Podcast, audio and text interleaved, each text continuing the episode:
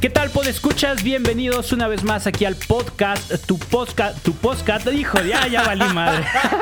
Gracias, Señor. Dios. Me vi así como, no, no abre, no abre el paracaídas. Dios, yo, sé, yo sé que mandaste uno de tus ángeles a ponerle el pie por mi oración, Señor. No manches, güey, qué gusto, qué alegría cuando me dijeron, ay, ah. no, no, hombre, güey si es una satisfacción, eso no cabe duda. no creemos en el karma, nosotros no. Pero todo se paga, mano, en esta vida. Todo se paga, mano. No, no, ¿sabes qué? Era una broma, güey. Voltea la cámara, lo hice adrede. Ah. y el mosco aquí. Oiga, podescuchas, antes de regarla más, ¿ya escucharon su risa? No digo, no estoy hablando de Ángel. De Ángel ya siempre le escuchan. Estoy hablando de una de, nuestra querida invitada de hoy, queridísima amiga, entrañable colega. Eh, ¿Qué más? ¿Qué más podemos decir de ella, Ángel?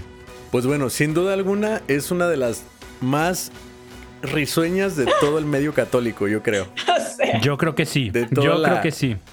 De todo el gremio. Además, déjame decirte algo. Se le conoce su. O se, se dio a notar su conocimiento musical porque ha sido la única persona que ha dado la claqueta a tiempo, güey. Sí, Tú lo viste, ¿eh?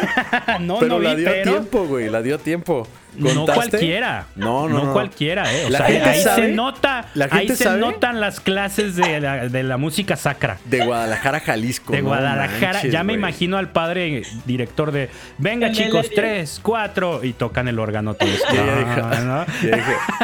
Oye, pero su acento es genial, ¿no? y todo. Único, única, única como nadie, Mari Carmen, ¿cómo estás?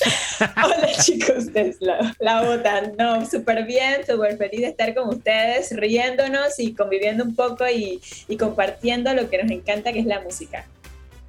Oye, este nosotros también estamos súper contentos de, de, tenerte aquí, de verte, porque hace meses que no te veíamos parece, escuchas, Mari Carmen antes de empezar a grabar nos dijo, ay no, qué nervios, ya soy súper fan y conozco todas sus mañas en el podcast y todo, pero parece que los nerviosos somos, pues soy yo, porque Ángel ni siquiera yo ni me, da nervios, me da nervios porque Mari Carmen mm, dice que muy inocente y muy, muy así, muy niñita y no, yo no me entero nada del mundo, pero es brava, ¿eh? Es brava con la carrilla. Agárrense. Es brava, güey. Es brava. Ella es de barrio, güey. Ella. no, no. Es Mari Carmen Barría, no de ah. barrio. María la del barrio. Me acuerdo que le decían así en el sembrador. No soy chola, exacto. María del barrio. No, mira. La, gente no sabe, pero pues eres de Panamá. De Panamá, así mismo es. Panameña de, corazón. Con corazón tapatío que no se me ha ido todavía. Pero ha vivido en las colonias más peligrosas de Guadalajara. en todos lados vivió. Sí, creció en, la colonia Jalisco, aprendió a echar carrilla ahí. Ah, es cierto. Yo, yo, cuando iba a San Juan de Dios, yo decía, soy amigo de Mari Carmen. Y me dejaban en paz, güey. todos los que vendían perfume se hacían a un lado, güey. Decían, no manches con este güey. No mames, ¿eh?". este güey cotorrea a Mari Carmen, güey. Sí, tengan cuidado. Amigo, guarda tu navaja. Yo conozco a Mari Carmen. Qué loco. Bueno, antes de continuar, tenemos una asignatura pendiente. Un saludo a nuestro editor favorito, nuestro editor que es súper amigo de María. María, ¿cómo te, cómo te decimos? Mari Carmen, güey. Yo no sé por qué desde hace rato te dije Mari. Mari Desde hace rato que nos conectamos. Hola Mari, ¿cómo estás? Nunca en la vida te dije Mari ni María. Oye, pero, pero es, es genuino que no te gusta que te digan Mari, ¿verdad? ¿O sí? No, Mari sí, Mari Carmen. No, pero es que a veces como siempre me decían María. Sí, y ahora es Mari Carmen y entonces ya me, ¿cómo se me descifran ahí? Me, sí, es marketing, tiene que ser Mari Carmen para que la gente se le quede. Sí, claro. Se le quede. Ahí está la cuenta. Oye, y ahorita que dijiste asignatura pendiente, Mosco, solamente quiero recordarte que eso es el nombre de una canción de Arjona. Fin. Nada más, vive con eso, amigo. Este. Saludos. Mari Carmen, mándale un saludo a tu querido Mosco. Mosco, saludos, te quiero mucho. Un abrazo a toda la familia por allá. Buenísimo. Pues, escuchas, ustedes dirán por qué traen tanta risa, tanto cotorreo, tanto tuteo, tanta confianza aquí. Pues porque Mari Carmen ahorita ya nos contará de todo esto, pero ella vivió en Guadalajara mucho tiempo, eh, fue a Esne, al, sembrador, allá al trabajo de Ángel en varias ocasiones, grabamos un video juntos, este, coincidimos en misas, en conciertos, en eventos, en cotorreos eh, de familia, de amigos. O sea, es una persona a la cual queremos muchísimo, Ángel y yo le tenemos muchísimo cariño y pues Miren, ya está llorando, ya está llorando. Que ya cortemos, dice. Ya valió, ya valió la entrevista, ¿no? Acá las preguntas chistosas, ya guárdalas, güey, ya. no, es que estar con ustedes me recuerda a mi amor mexicano, mi Guadalajara hermoso, entonces eso está aquí clavado en el corazón. Ah, qué chido, qué chido. Pronto te veremos de vuelta, estoy seguro. Ojalá, ojalá que se escape por ahí por un barco en el canal y llegue hasta acá. Su voz, o sea, su voz hace falta en Guadalajara, ¿eh? La verdad. Sí. Pero bueno, decidió irse. No podemos hacer nada. No podemos competir ah, con, el cariño de su país natural, ¿no? Nunca vamos a poder tener, estar a ese nivel, pero ni modo. Tuvimos el privilegio de tenerla aquí unos años. No te creas, eh, me hacen falta. No quieres que no como que se desacostumbre y que no me oigan. Es que allá no hay tacos, allá no hay Oxxo. Allá no hay güeyes. No. hay marucha. O sea, no hay maruchan. Bueno, acá ya, acá, ya, casi tampoco hay, ¿eh? Entonces, sí. tienes que volver pronto. O sea, allá... ¿A, ti nunca se te salió decirle güey a alguien? O sea, nunca, no, no tomaste como hábito el decirle güey a alguien? No, hasta eso como que no sentía como que de una mujer sonaba como que medio raro. Suena lindo. bueno, suena, suena lindo. Eso a la gente. La, la gente güey. dime güey, dime güey. Say my name, güey. Qué, ¿Qué pasa? Pero bueno, pues vamos empezando. Vamos a tratar de guardar la compostura, de no comportarnos como si te conociéramos de años. Eres una invitada. Te vamos a tratar, vamos a intentar tratarte como una invitada. Eh, Mari Carmen, este, cuéntanos, por favor. Ah. No, no, no, como, como entrevista de, de comunidad, hermanita. Cuéntame, ¿en qué momento el Señor entró a tu vida? Ay, perdón. Se nos, va a ir, se nos va a ir la hora entera y sí, nomás. Menciando nomás. A ver, vamos empezando, vamos empezando, Mari Carmen. Platícanos, para los que no te conocen, eh, ¿dónde naces? ¿Cuándo naces? ¿Qué onda con tu familia? ¿Qué tipo de familia es en la que naces? Platícanos los orígenes de Mari Carmen. Bueno, primero pues soy panameña, eh, mi nombre no es Mari Carmen, soy María del Carmen, así como de tú. La realidad, ¿no? Shock, shock total. Wow, wow. Eh, pues soy la segunda de seis hermanos. Eh, no vivo en la ciudad de Panamá, más como, digamos, como al interior o después del puente de las Américas, como a 45 minutos. Entonces ahí crecí en una familia pues católica, específicamente del camino no catecumenal, pues fui hija de catecúmenos hasta los 15 años. Entonces, pues viví un poco como ese movimiento desde chica hasta que después pues fui descubriendo pues eh, toda la riqueza de los diferentes movimientos de la iglesia y todo. Y, y pues la música siempre me acompañó desde pequeña. Eh, eso, no sé qué más. Pero, pero por parte de quién? O sea, tu papá tocaba o cantaba o tu mamá tocaba o cantaba o de dónde te viene la música? Buena pregunta, porque la verdad, nosotros, bueno, en mi caso no tengo descendencia de música, no sabemos nada. pero bueno, hasta eso mi papá siempre, siempre ha sido como buen crítico, siempre escucha muy buena música, entonces a lo mejor eso también fue influencia de que a pesar de que no son músicos como de profesión, siempre la música estuvo ahí y de hecho veía muchos programas así como de concursos y siempre de que esta es la mejor o esta no o sea, como que ese ojo así y hasta eso latinaba un montón, entonces eh, de eso pues puede ser que la música haya nacido por ahí. ¿A qué te refieres cuando dices que desde niña la música te acompañó? ¿Empezaste a cantar muy chica o fue o es más bien el asunto de que siempre estuvo presente como, como hobby, como acompañamiento, se escuchaba música en casa, se, se iba a conciertos o algo o tomaste clases? ¿Qué, a qué te refieres? Eh, bueno, no, clases como tal, no. Más bien, digamos que la música siempre estuvo presente porque mi papá escuchaba música eh, todo el tiempo, veía concursos y a veces el, el ver el concurso, o estar ahí con mi papá, ver la tele y ver a los artistas, como que a mí algo me, me nacía del interior. Este, una de mis inspiraciones, porque esa película la vi cuando estaba chica un montón de veces, fue Selena, ¿no?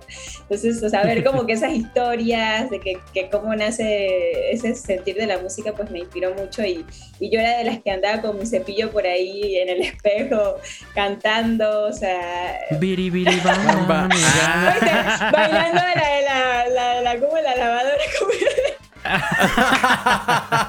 de verdad es secreto, pero en serio. Oye, pero, pero ver estos realities eh, sin, en familia, sin duda alguna, es algo chidísimo. Yo tengo recuerdos muy chidos de estar ahí con mi familia viendo La Voz México, este tipo de programas que te hacen elegir un favorito. O sea, que tú dices, eh, este güey es el que va a ganar. Y de hecho, o sea, hasta eso mi papá vio buena generación porque él empezó, en el concurso, vio el de Operación Triunfo, donde salió David Bisbal, este, Rosa, entonces es, esa temporada para mí fue buenísima porque salieron muy buenos artistas de ahí. Ok, ok. Oye, ¿y te acuerdas? Yo voy a, voy a confesar algo porque estamos en confianza. Yo desde chiquito recuerdo claramente haber decidido dedicarme a la música desde primaria. O sea, siempre, siempre dije, yo quiero tener una batería y quiero ser artista. Yo decía, quiero ser artista. La confesión, eh, la, culpa, el gusto culposo era que yo me imaginaba como artista pop tipo boy band, ¿no? O sea, en, esa época yo escuchaba mucho a Cabá, Onda Vaselina, Mercurio, y yo vi, me visualizaba como eso, o sea, ese era mi, sueño, ¿no? Salir en la revista Eres, en la portada como, como con mi grupo de amigos, ¿no? Después, bendito Dios, dije, no, no, quiero ser músico, ¿no? oye, oye, espérame, espérame, espérame. Güey, este, espérame, pero quiere decir que tenías esta, esta inclinación hacia los Backstreet Boys. Sí, sí, sí, yo era súper chico pop, güey. Chico pop. Güey, yo también. ¿En dónde estuviste, güey? Mucho, mucho, antes de que existieran los Backstreet Boys. O sea, ¿En dónde estabas, güey? y yo, yo tenía esos mismos anhelos. ¿Y sabes quién también? Tony Valle. ¿A poco? O sea, no me lo imagino. ¿no? espérame, espérame. Confesiones. No me lo imagino bailando y cantando, pero, güey, le encantan y conoce todas las rolas. Todas las rolas, güey. Es que Sí, es que era muy pegajoso y era, no sé, no sé. Pero bueno, a lo que iba con mi confesión inapropiada e inoportuna. Perdón, Tony, perdón. Era, yo recuerdo, eh, tengo muy clara esa etapa de mi vida en la que dije, quiero ser, quiero ser artista y dedicarme a esto. Tú, Mari, Mari Carmen, ¿te, ¿te acuerdas? ¿Tuviste un momento así en tu niñez o llegó más tarde, llegó más adelante? Pues digamos que sí, porque como te decía, veía mucho como Selena, después vi muchas las tantas de Disney, que es Hannah Montana, Lizzie McGuire, entonces ese como tener al público al frente y sentir como que esa, esa energía, ¿no? De que, de que tú cantar, como transmitir y que el público se gozara en eso, sea, en mí como que nació mucho esa inspiración de, de, querer siempre ser artista, que a lo largo pues quizás hubo como una inseguridad como, bueno, ya te contaré, no quiero esto como para dedicarme de completo, pero de mi corazón siempre estaba como, quisiera hacer esto toda mi vida, ¿no? Oye, y pareciera que Dios permite que florezca ese sentimiento o ese enamoramiento a la música, al público, al aplauso, para después irlo transformando en el deseo total de la evangelización, ¿no? Pareciera. No, sí, es que así mismo es. Se va, se va transformando. o sea, de alguna manera Dios deja que crezca eso. Mira, se está enamorando de esto. Lo sabía, déjalo que crezca, déjalo en el horno un rato más. Porque creo que es algo muy similar. Seguramente también te pasó a ti, mano, ¿no? Como que el deseo empieza como, como muy pequeño y luego empieza a hacerse grande, grande, grande y en algún momento de tu vida pues se va hacia el lado de la evangelización. Sí. Pero sigan platicando. llega, el momento. llega ese momento de, confrontación, de, cuestión, de decir sí, o sea, sí me va a llenar lo que estoy deseando. Y yo creo que también pasa en el tema de la evangelización, ¿no? De, híjole, sí valdrá la pena, o sea, sí, sí está como para dedicarle tanto tiempo a esto, no es suficiente con ir a misa y, yo creer y ya, pero pero pues bueno, cada quien, ¿no? Yo creo que Dios nos permite tener esos, momentillos de prueba cuando mejor los podemos, los podemos afrontar. Eso creo yo, ¿no? Este. Oye, me intriga. Yo no tenía la menor idea de que tu familia estaba en el camino neocatecumenal. Sí. Loco, güey. Qué loco. Digo, me intriga no por morbo malo, o sea, porque es un movimiento muy peculiar que ha dado muchísimos frutos a la iglesia y, y por lo mismo de que es tan peculiar, a ratos es medio hermético y no es fácil conocer de ellos y, e, empaparte en lo que hacen, en su cultura, en su, en su manera de vivir la fe. Entonces, pues qué chido. Me, gustaría, no, no te quiero utilizar como conducto para conocerlos a ellos, pero sí me gustaría saber cómo se vive una niñez dentro del camino. O sea, cómo era para ti la fe, porque sé que son muy exigentes. Tengo entendido que es una, una vivencia de fe muy, muy exigente. ¿Cómo lo viviste tú? ¿Fue algo que, te, que lo disfrutaste? ¿En qué momento? Ya nos decías que más o menos en tu adolescencia cachaste que existían otras maneras de vivir la fe, pero durante la niñez, ¿era algo, era una carga para ti o para ti era lo normal? ¿O cómo lo vivías? ¿Cómo veías a tus papás y a tus hermanos? Claro. Bueno, es que ciertamente como te decía, o sea, a los 15 años fue que descubrí otros movimientos, entonces para mí el camino era como la iglesia católica, ¿sabes? O sea, como que lo único que existía.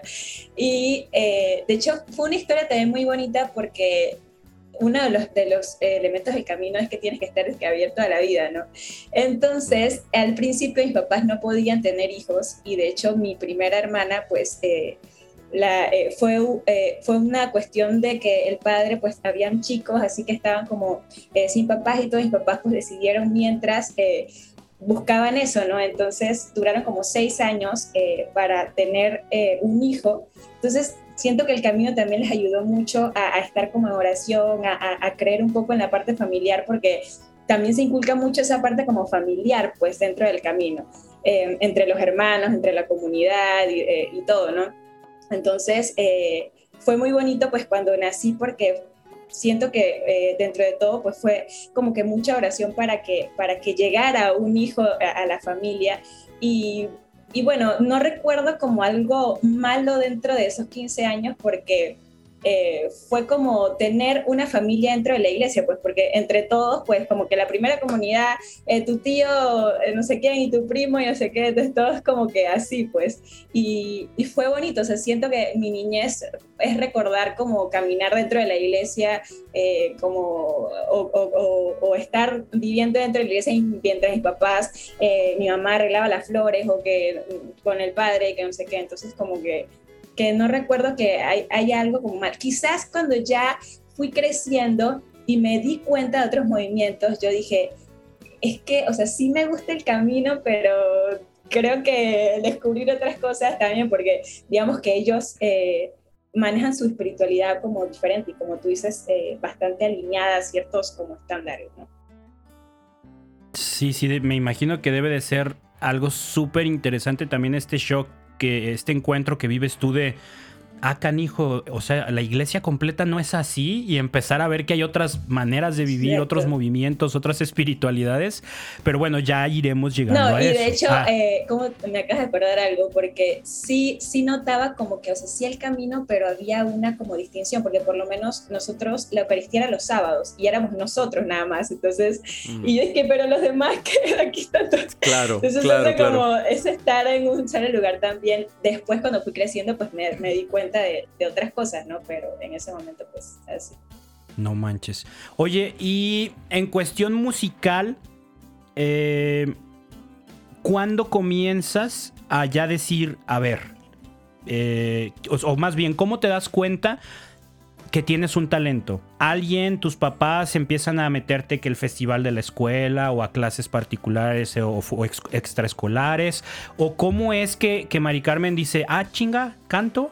¿No? Así como, como el, Santa Fe Clan, ¿no? De, no, pues no sé cómo, así empecé. Sí, así empecé, eh. con el tonito, así empecé. Eh. dice el vato, dice ese vato, yo pensé que traía algo malo, ¿qué onda con ese vato? Los chicos son un caso. Bueno, como te decía, mi papá pues siempre ha sido como muy crítico, entonces se sentaba a relajarse después del trabajo a ver estos, eh, eh, no sé, estos talent show de concursos y todo. Entonces yo siempre salía como, la, la, la, la mientras estaban cantando la canción, pues yo estaba ahí al lado como cantando mi canción o haciéndome de cantante. Jugando a, estar en el reality. Entonces, pues en ese momento quizás mi papá dijo, mm, no. porque mm. quizás a veces cuando ponía la, piscina también en la casa, pues saltaba la música y yo me ponía como acá, tú sabes, a, a bailar y que es mi escenario acá. Entonces mi papá fue así como quizás observando y un día dijo, ¿sabes qué? Vamos a escribir una canción. Y me recuerdo que yo traía unos post-its y le paraba el YouTube y, y, y, yo escribía, ¿no? Y le paraba el YouTube y yo escribía la canción. Era una de estas de Navidad, ¿sabes? Que más allá de Gloria Estefan, que me recuerdo perfecto porque después la canté como mil veces. Fue la única canción que me sabía en, en, en, cosas de, ¿cómo dice? El Día del Padre y todo esto en, en familia. Pues, pero si pudiera decir un momento fue mi papá como que el que vio eso. ¿Y cuántos años tenías más o menos? Como, diga, seis años más o menos. No manches, súper chiquita. Oye, Ángel, imagínate que es que, que a Televisa o a no sé quién se le hubiera ocurrido, en vez de primero lanzar Operación Triunfo, bailando por un sueño. No, o sea, Mari Carmen hubiera sido bailarina, güey. Bailarina católica, güey. Bailarina católica. O sea, dirían todos. imagínate, el padre diría Bailemos el... canto de entrada. Y Mari Carmen ahí, güey. Bailemos. O, que el papá hubiera dicho, yo soy fan de Bob Ross y su programa de pintura. Y Mari Carmen pintando árboles felices, ¿no? Los chinos, los chinos ya los tiene, güey. Se hubiera dejado los chinos. Güey, oye, en un, en un mundo alterno, ¿no? En otro, en otro multiverso, en otro universo, Mari Carmen sí sería así como, un artista. Es que no sé, yo, yo te vi cualidades, incluso, o sea, Sé que en el canto te pueden llegar cualidades escénicas, por supuesto, por, esto de la expresión.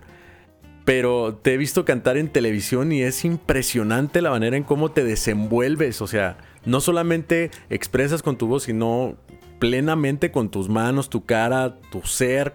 Lo, entregas todo, pues. Sí, no, de hecho estuve yo en un, en un grupo así como de coreografía y, y así como que en el colegio, grupos de baile eh, que así que bailábamos diferentes cosas hasta que mi mamá me dijo, ya mejor te sales porque... ¿Como las Spice Girl? ¿Algo así? O sea, ¿neta? No, lo que pasa es que, mira, me están sacando al lado que no... Acá tipo Garibaldi, güey, que sube la bolita que me sube y me baja. Dime que eras la única que cantaba. Era un grupo de coreografía que bailaba salsa, este, merengue. Porque ya es que ah, Panamá es un poco como... Seguro baila, güey, seguro baila. Mucho acá como así, pues entonces era como salsa, merengue, re reggaetón y todo, pero ya después llegó un momento Dudó en, que, en decirlo, güey. claro, porque llegó... Mari Carmen, tú puedes decir, güey, espérame, mira, Puedes decir, güey, pendejo, estúpido, en este podcast, lo que tú quieras, pero reggaetón no puedes decir. está censurado. Porque ya los conozco. no, no, ya, disculpa. Oye, pero, pero ¿en serio bailas así en música latina en, como tipo coreografía? Pues digamos, estuve como tres años eh, en, ah, esto. Pero ya hace rato, casi como diez años que pasó eso. Oye, pero yo te he visto en fiestas y en bodas y nunca te vi bailar. Pues no, porque también su, su onda pues no es bailar, siempre era como sentar a platicar. Ah, uy, no, perdón. Perdón. la próxima vez. O sea, ninguno de ustedes trae zapatos especiales. ¿Cómo voy a bailar con ustedes? No, es que a lo que ustedes le llaman bailar no es bailar. Ay, o sea, perdón. La cumbia mexicana no es bailar. La, próxima vez que nos toque estar en una fiesta, prometo estar comiendo churritos y square. Ahí sentado, ¿eh? Perdón por bailar. Perdón. Ay, discúlpanos por ofenderte. Sí, disculpa. Con nuestros movimientos de a La salsa. Oye, no manches, yo no sabía que bailabas. Qué chido, qué chido. Lo que sí es que esto que, mencionas, Ángel, yo completamente de acuerdo. Yo he visto a Mari Carmen, es lo que está chistosísimo. De verdad, puedes escuchas, tú cotorreas con Mari Carmen abajo de un escenario y es una. Y es, es tímida, es como inocentona, es como que no, no te entendí el cotorreo, me estás albureando, no, qué rollo contigo. La ves en el escenario y cualquier otro se hace chiquito. O sea, Mari Carmen en un escenario tiene una presencia escénica, baila, se mueve, sonríe, hace reaccionar a la gente. Neta, o sea, se pone la armadura y es Iron Man en el escenario. Claro, güey, claro. Ella sabe diferenciar. ¿Ves? Está riendo, se va a morir, güey. ¿También es el 911 allá? sí. Eh, Oye, fíjate que este, en alguna ocasión que estuve yo detrás de cámaras en, el sembrador, el ingeniero de audio en ese entonces me decía, es que Mari Carmen te, te te anuncia que viene una nota fuerte antes, porque el empuñamiento que haces, no sé si se diga así. Que en el micrófono. En el micrófono te dice, güey, viene un madrazo. sí, viene un madrazo. Y, ahí yo me acuerdo, eh, saludos a Chester. Chester. Que, güey, sí, o sea, de verdad, la energía que le metías al voy a cantar esta nota con todo lo que tengo, la avisabas previamente. Es increíble, es increíble. yo no, sí, sí, no me Oye, que yo más adelante voy a contar una gran historia que me la imagino una y otra vez. De, de, esta, de esta vez que fue el, la Jornada Mundial de la Juventud, sí, sí, sí, en, en Panamá de un amigo de cómo lo vivió, pero bueno, ya, nada más. Cuéntalo, cuéntalo. ¿Qué tal, que el podescu ¿Qué tal que el podescucha dice, ya me están aburriendo, mejor ya no me espero al final? Oye, pues cuenta un amigo, Iván Solórzano, que estaba él en un penthouse, pero por azares del destino. No creen que es porque tiene dinero. Ese güey Nada de dinero. Ese güey no tiene dinero. Nada de dinero, güey. Ah, no, no es cierto. Saludos, Cholo. Iván Cholórzano. Oye, pero el güey me, platica que estaba en un penthouse. Dice, ¿sabes lo que es tener un montón de calor? Pasar una, un día ajetreado, pero así a morir. Pero de pronto se veía un escenario a lo lejos y de pronto escuchas en unas bocinas superpotentes a Mari Carmen cantar. Lo que agrada a Dios con un chingo de gente. Eh, o sea, imagínate, yo es una escena que me la puedo imaginar completamente como triunfal, ¿no? O sea, pero la, idea y la dirección de mi pregunta era más adelante, pero porque Dios te ha permitido estar en escenarios impresionantes con tu voz impresionante. ¿Y cuál fue la pregunta? O sea, perdón, perdón. Perdón. Es que quería hacer tres puntos, pero me pasé. Hice como ocho, güey. Está, empuñando. Está empuñando el micrófono. Viene una pregunta fuerte. Es que según yo había dejado pasar tres puntos suspensivos, pero no, fueron más, ¿no?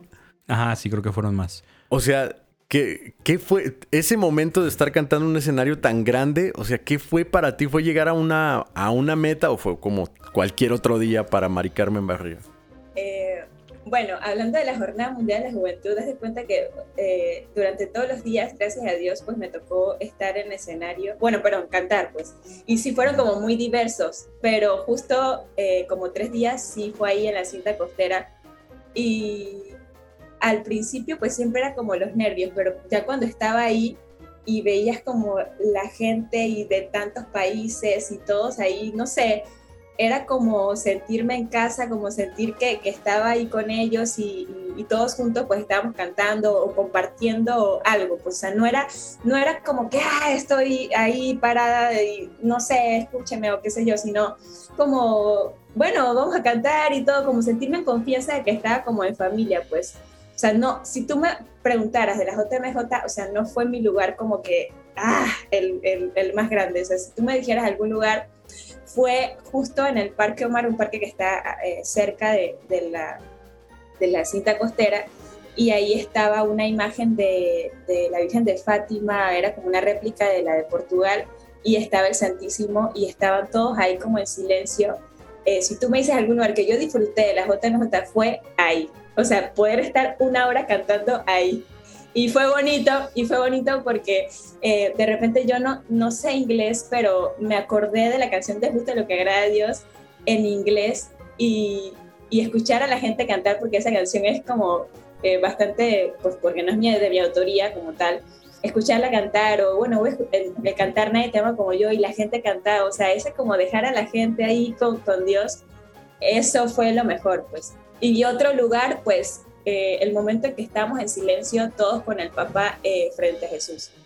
O sea, ese, ese silencio de unidad, ahí me desbarata. Pero ese lugar en sí fue como compartir, ya. No manches. Qué, chida experiencia. Oye, y volver a, recordar esos momentos de niña donde cantabas con tu, con tu peine, con el cepillo. Y ahora que se estaba convirtiendo, pero en una realidad en donde ya no eran peluches a lo que le cantabas, sino a gente real. Qué güey está. O sea, qué, genial, ¿no? La verdad, qué chido. Y aparte, la experiencia de hacerlo en una JMJ dices, qué padrísimo, pero en tu país, en tu tierra, con tu gente, debió de haber, o sea, incluso yo creo que la gente se debe de haber sentido súper orgullosa de, esta chica salió de aquí. No, o sea, sí, qué padre que vengan los de afuera, pero ella es, o sea, ella nació aquí, creció aquí, aquí se formó y come tacos, pero, pero es de aquí, ¿no? O sea, qué chido.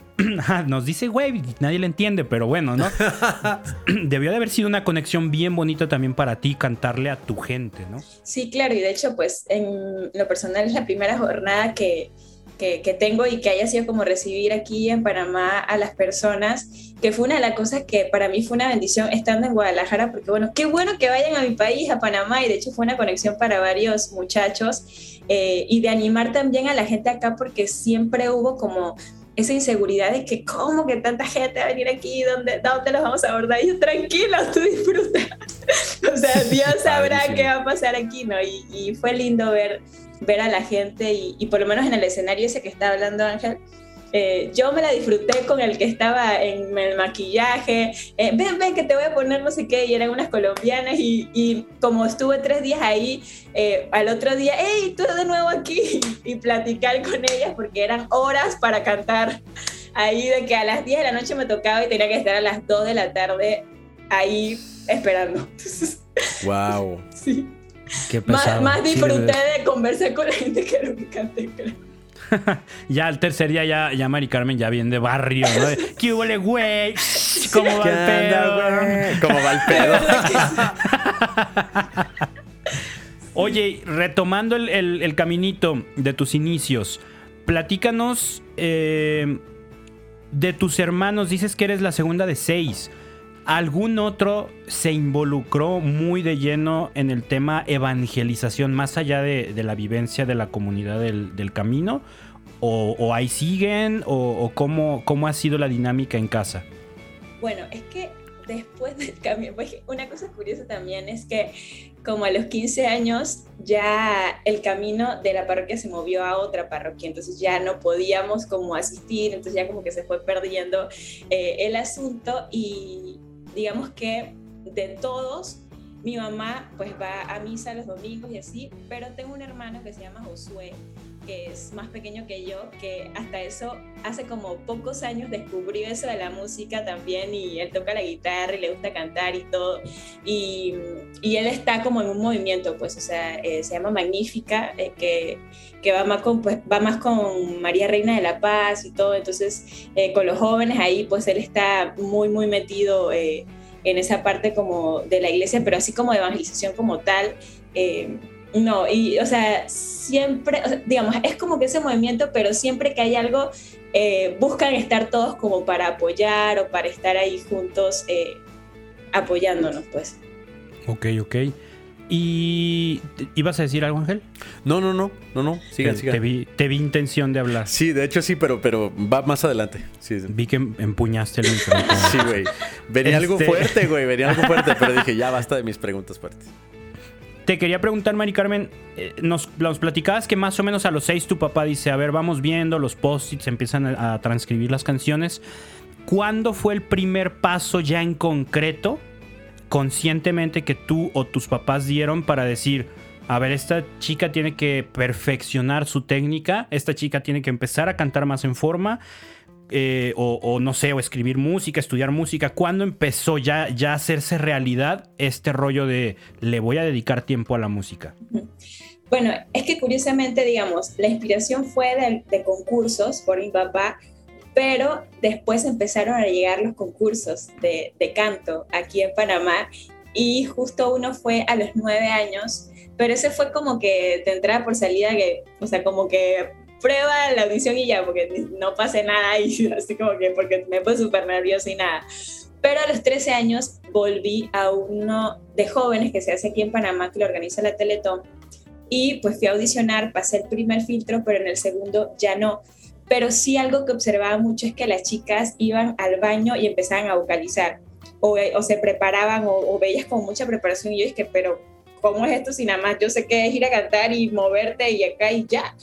Pero tanto así Entonces, después que salí, que salí así como en el piso, porque cuando no pasa algo y tanto que le metes así que quedas en el piso, yo dije, tengo que estudiar. o sea, no, esto ya vi que es, hay que estudiar. Y entonces me metí a una academia de música de aquí en Panamá, donde dos años, eh, pero era más como de canto, pues. Y después con maestros full eh, particulares eh, para poder entrar al concurso, porque después de cuatro años de audicionar y solo llegar a la semifinal o solo llegar al segundo filtro, pues quedé en la final, quedé como semifinalista, pues para, para, digamos, el show de la gala que solo era una pero ese camino fue como fuerte de, de, full eh, maestros particulares, entonces ahí que, que, proyectar, que no sé qué, que la voz, que vocalizar, o sea, todo ese como entrenamiento eh, así intenso para, para el concurso, ¿no? Aparte de la academia. Oye, pero quiere decir que tu primer contacto musical, eh, o sea, que presentarle a la gente tu voz, gente que no es de tu familia, fue en una audición? Sí, Qué difícil, porque en una audición la gente es dura, pues te dicen sí o no, así secamente, y puede ser, pues, la cuerda floja para muchos cantantes, ¿no? Claro, y como, o sea, yo no tenía experiencia de nada, nada, entonces llegas y el primero, bueno, pasas, ok, te sientes como en confianza. Pero ya cuando estaba la, la cámara y era un karaoke en sí, y ya eran como tres jurados, ya como que sí sientes más el impacto y como que o sea, no, no les ves eh, ámbito de nada, porque, bueno, te llamamos, pero sabía que no. Sí, fue como que, fue el impacto como que, ¿qué está pasando? ¿Qué hice mal? más o, más o menos cuánta gente participa en esos concursos en el que participaste, por ejemplo, a los 13? Eh, bueno, en el Proyecto Estrella es un concurso de jóvenes a nivel nacional, entonces hacen audiciones en la, en, la ciudad o en el interior, en varios puntos, y ya recopilan a todos y quedan 30 y después eh, 15 y ya luego los 10, pues.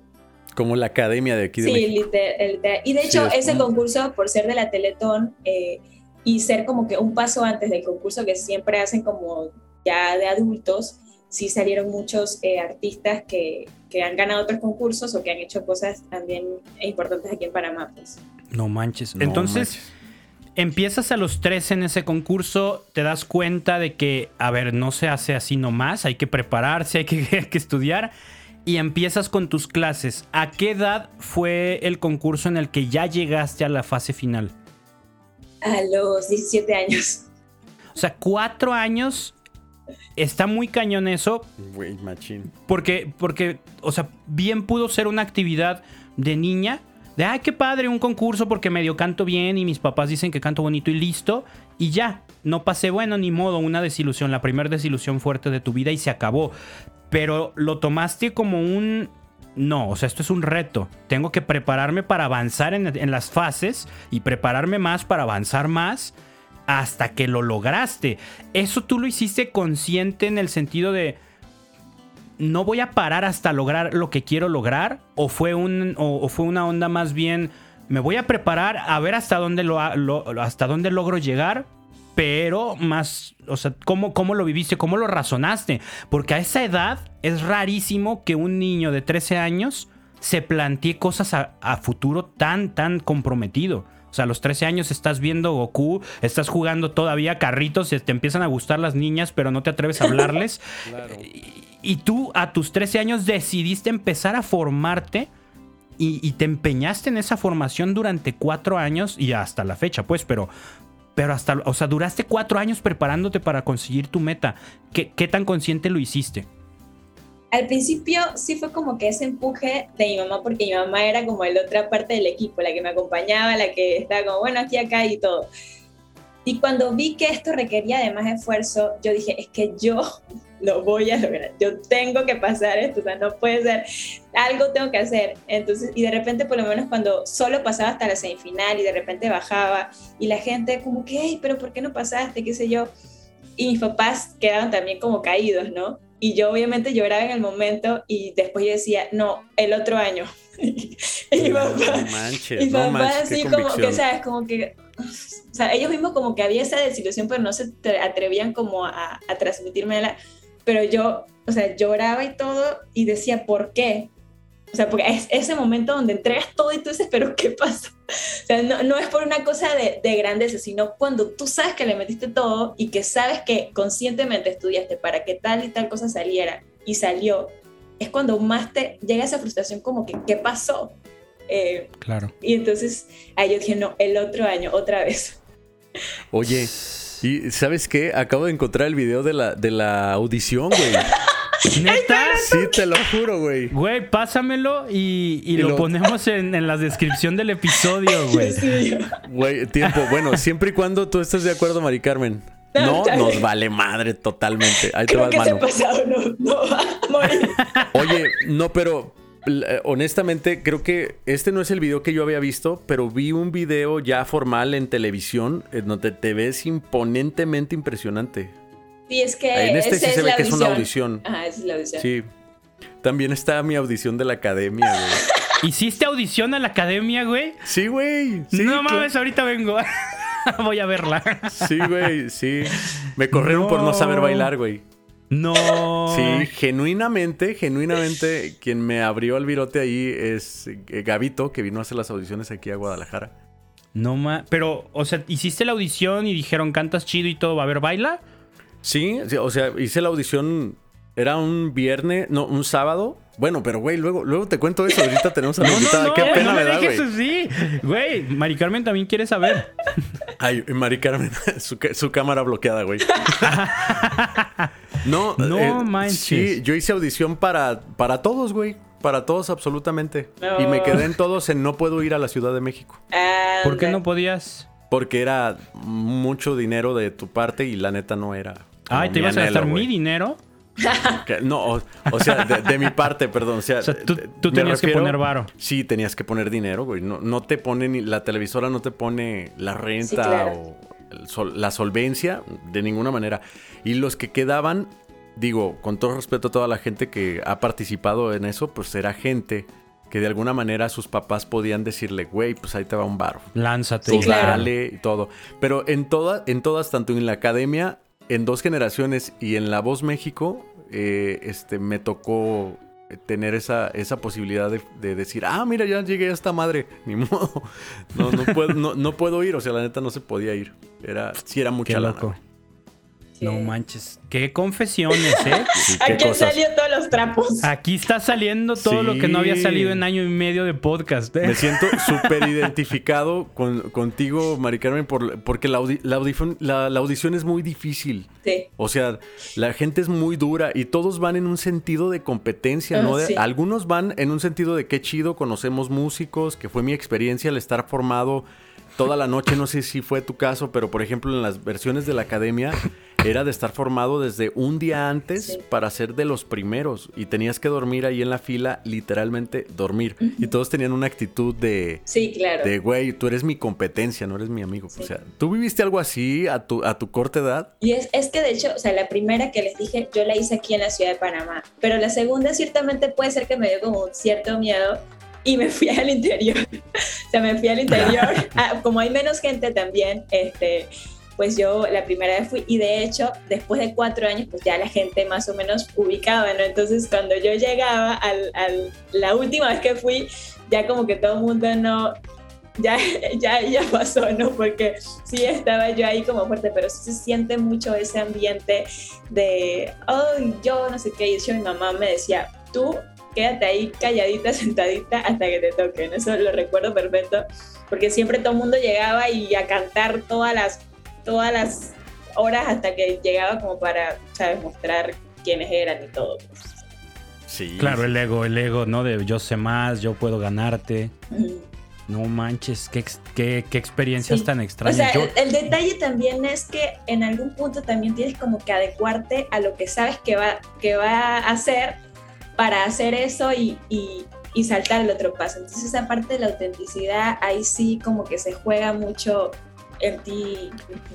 Claro, que esa es la parte con la que yo no estoy tan de acuerdo. O sea, yo casi nunca le recomiendo a amigos o esto participar en concursos, porque el concurso dependes mucho de lo que busque el organizador. no, en un concurso no gana el mejor, gana el que más, el que más se adecue a lo que la producción busca. Punto final, ¿no? Exacto, o sea, si lo, si lo que quieren es que se venda un montón, pues va a ganar el, que más venda, así de fácil, aunque no cante nada, ¿no? Entonces, si no eres consciente de eso, un concurso puede ser muy desgastante emocionalmente. Ya cuando sabes eso, como tú dices, ¿no, Mari Carmen? Ya te puedes adecuar un poco de, ah, aquí lo que quieren es una onda más popera, más movida, más esto, pues les aviento eso. Sí, sí o sea, y, de hecho, eh, ay, se, se olvidó lo que iba a decir. Ok, te esperamos. La señal falla ya mucho. ¿eh? sí, sí, Ay, sí, se me olvidó. Ya. Este... Es que, digamos, en, el, en mi caso, o yo, yo lo vi más como, ¿sabes? Como que ese esfuerzo propio mío de, de, de como decir, lo hice, ¿sabes? Como no me quedo eh, sin luchar por ese sueño. Sin embargo, obviamente, exacto, con las ganas. Sin embargo, cuando ya entras y ya ves la cuestión, sí, o sea, de hecho, ahí fue uno de, los momentos donde yo realmente eh, fue como parteaguas para encontrar mi llamado, porque, ¿sabes? Tantas, tantos años ahí empecinada en, en pasar, en pasar, en pasar. Cuando llegas al concurso y a las semanas donde ya te toca como internarte, entonces ves que el profesor dice, ¿y qué venimos a hacer? Y otra se para, vine a ganar, ¿no? Y todos, vine a ganar. Entonces, ese como, ah, y de repente que, bueno, vamos a presentar la canción, pero cada uno aquí son lobos y se pelean con las uñas y van a mostrar quiénes son. Entonces, a veces era un estrés salir de ese ensayo. O sea, nosotros teníamos cenas que eran patrocinadas por restaurantes muy buenos aquí en Panamá. Y era impresionante cómo llegábamos a disfrutar la comida porque todos íbamos al baño a llorar del estrés tan pesado que se vivía, ¿no? De que vas a usar esto, pero no me gusta, vas a usarlo, lo siento, o sea, sabes, como todo eso sí. Y recuerdo que en ese momento que me tocó cantar, o sea, fueron tres minutos de canción y yo me bajé y yo dije, ya, o sea, por esto, o sea, por esto luché, ¿no? Obviamente, digamos, hay mucho, mucho valor en, en, en toda la enseñanza profesional, pero interiormente ahí fue donde yo encontré como el mayor vacío de que había algo más que solo esto. Que, digo, qué difícil, pero qué chido que lo canalizaste por ahí, ¿no? O sea, ahí está hablando todo tu trasfondo, tu, tu educación, todo ese apoyo familiar de, educación en la fe, porque si no traes eso y te, y te confrontas una situación así, mandas a la fregada la vida o no sé, o sea, te puedes ir a cualquier otra opción, ¿no? De las 14 millones de opciones que vio Doctor Strange, de decidir por dónde irte y en cambio tú interpretas esa vivencia de en serio, o sea, en serio le quiero dedicar 100 a esto, a vivir así con este estrés, con este nivel de competencia por, por una recompensa que ni siquiera me llena. Eso está muy cañón. No, y después también dices, y ok, bajé, pero ¿qué le dije a la gente? O sea, en tres minutos, ¿qué le transmití? Una canción de dolor, ¿sabes? O sea, ¿qué les dijo a ellos? O sea, tantas cosas que te vienen a la cabeza. Oye, pero viene a mi mente cuando eras una niña, tienes este, esta visualización de yo quiero ser así, yo quiero llegar. Ya estás en la televisión y llegas y abres esa puerta que tanto anhelas y te das cuenta de que está vacía. Sí, como dice Manu, si no tienes una formación, dices, no manches, la vida no tiene sentido para nada. O sea, yo lo hubiera pensado así. Sí, no, y de hecho, por lo menos en el mismo concurso en vivo, mi micrófono, los 30 primeros segundos que yo empecé a cantar, no funcionaba. Yo no me di cuenta de eso. Después me di cuenta de eso, pero yo bajé y haz de cuenta que el mismo concurso eran dos rondas, o sea, éramos 10 y la segunda pasaban 5. Y entonces cuando yo bajé del escenario, la gente como que sí, sí, sí, vamos, o sea, como que, que, que sí había pasado, que no sé qué. Entonces, como que en algún punto también sientes esa confianza de que, bueno, siento que lo hice bien, vamos. Y luego cuando estás ahí y no pasas, o sea, eso fue como que un chocazo. Neta, No, yo no, o sea, yo me bajé, yo no paré de llorar hasta que se acabó el concurso. O sea, fue una cosa. Sí, de acuerdo. Caños, son esas no. que ¿Y no te pasa, no te pasó digo que esto ya es algo muy personal, pero ¿no te pasó que veías gente que tú decías, no, no creo que él vaya a pasar y pasaba y decías, ¿qué onda? O sea, ¿qué, están eligiendo? Después te enteras de que estas casas productoras en realidad están buscando un libreto para venderles este guion al público. Es decir, una persona que no cante tan chido que genere polémica, una persona que con su puro carácter, no con su talento, con su puro carácter va a venir a sazonar este guion que estamos formulando para la gente. O sea, no es un concurso de talento en sí, sino un melodrama. Sí, claro, porque eh, incluso lo vi yo desde, desde la elección de canciones, porque yo traía una y la persona que estaba al otro lado quería otras. Y yo les dije al final, estas son las que quiero, ¿sabes? Y entonces desde ahí yo también siento que ya se empezó como a mover este como vamos a por eh, yo creo que estos dos y todo eso, tú sabes, eso se va por ahí abajo agarrando. Sí, claro.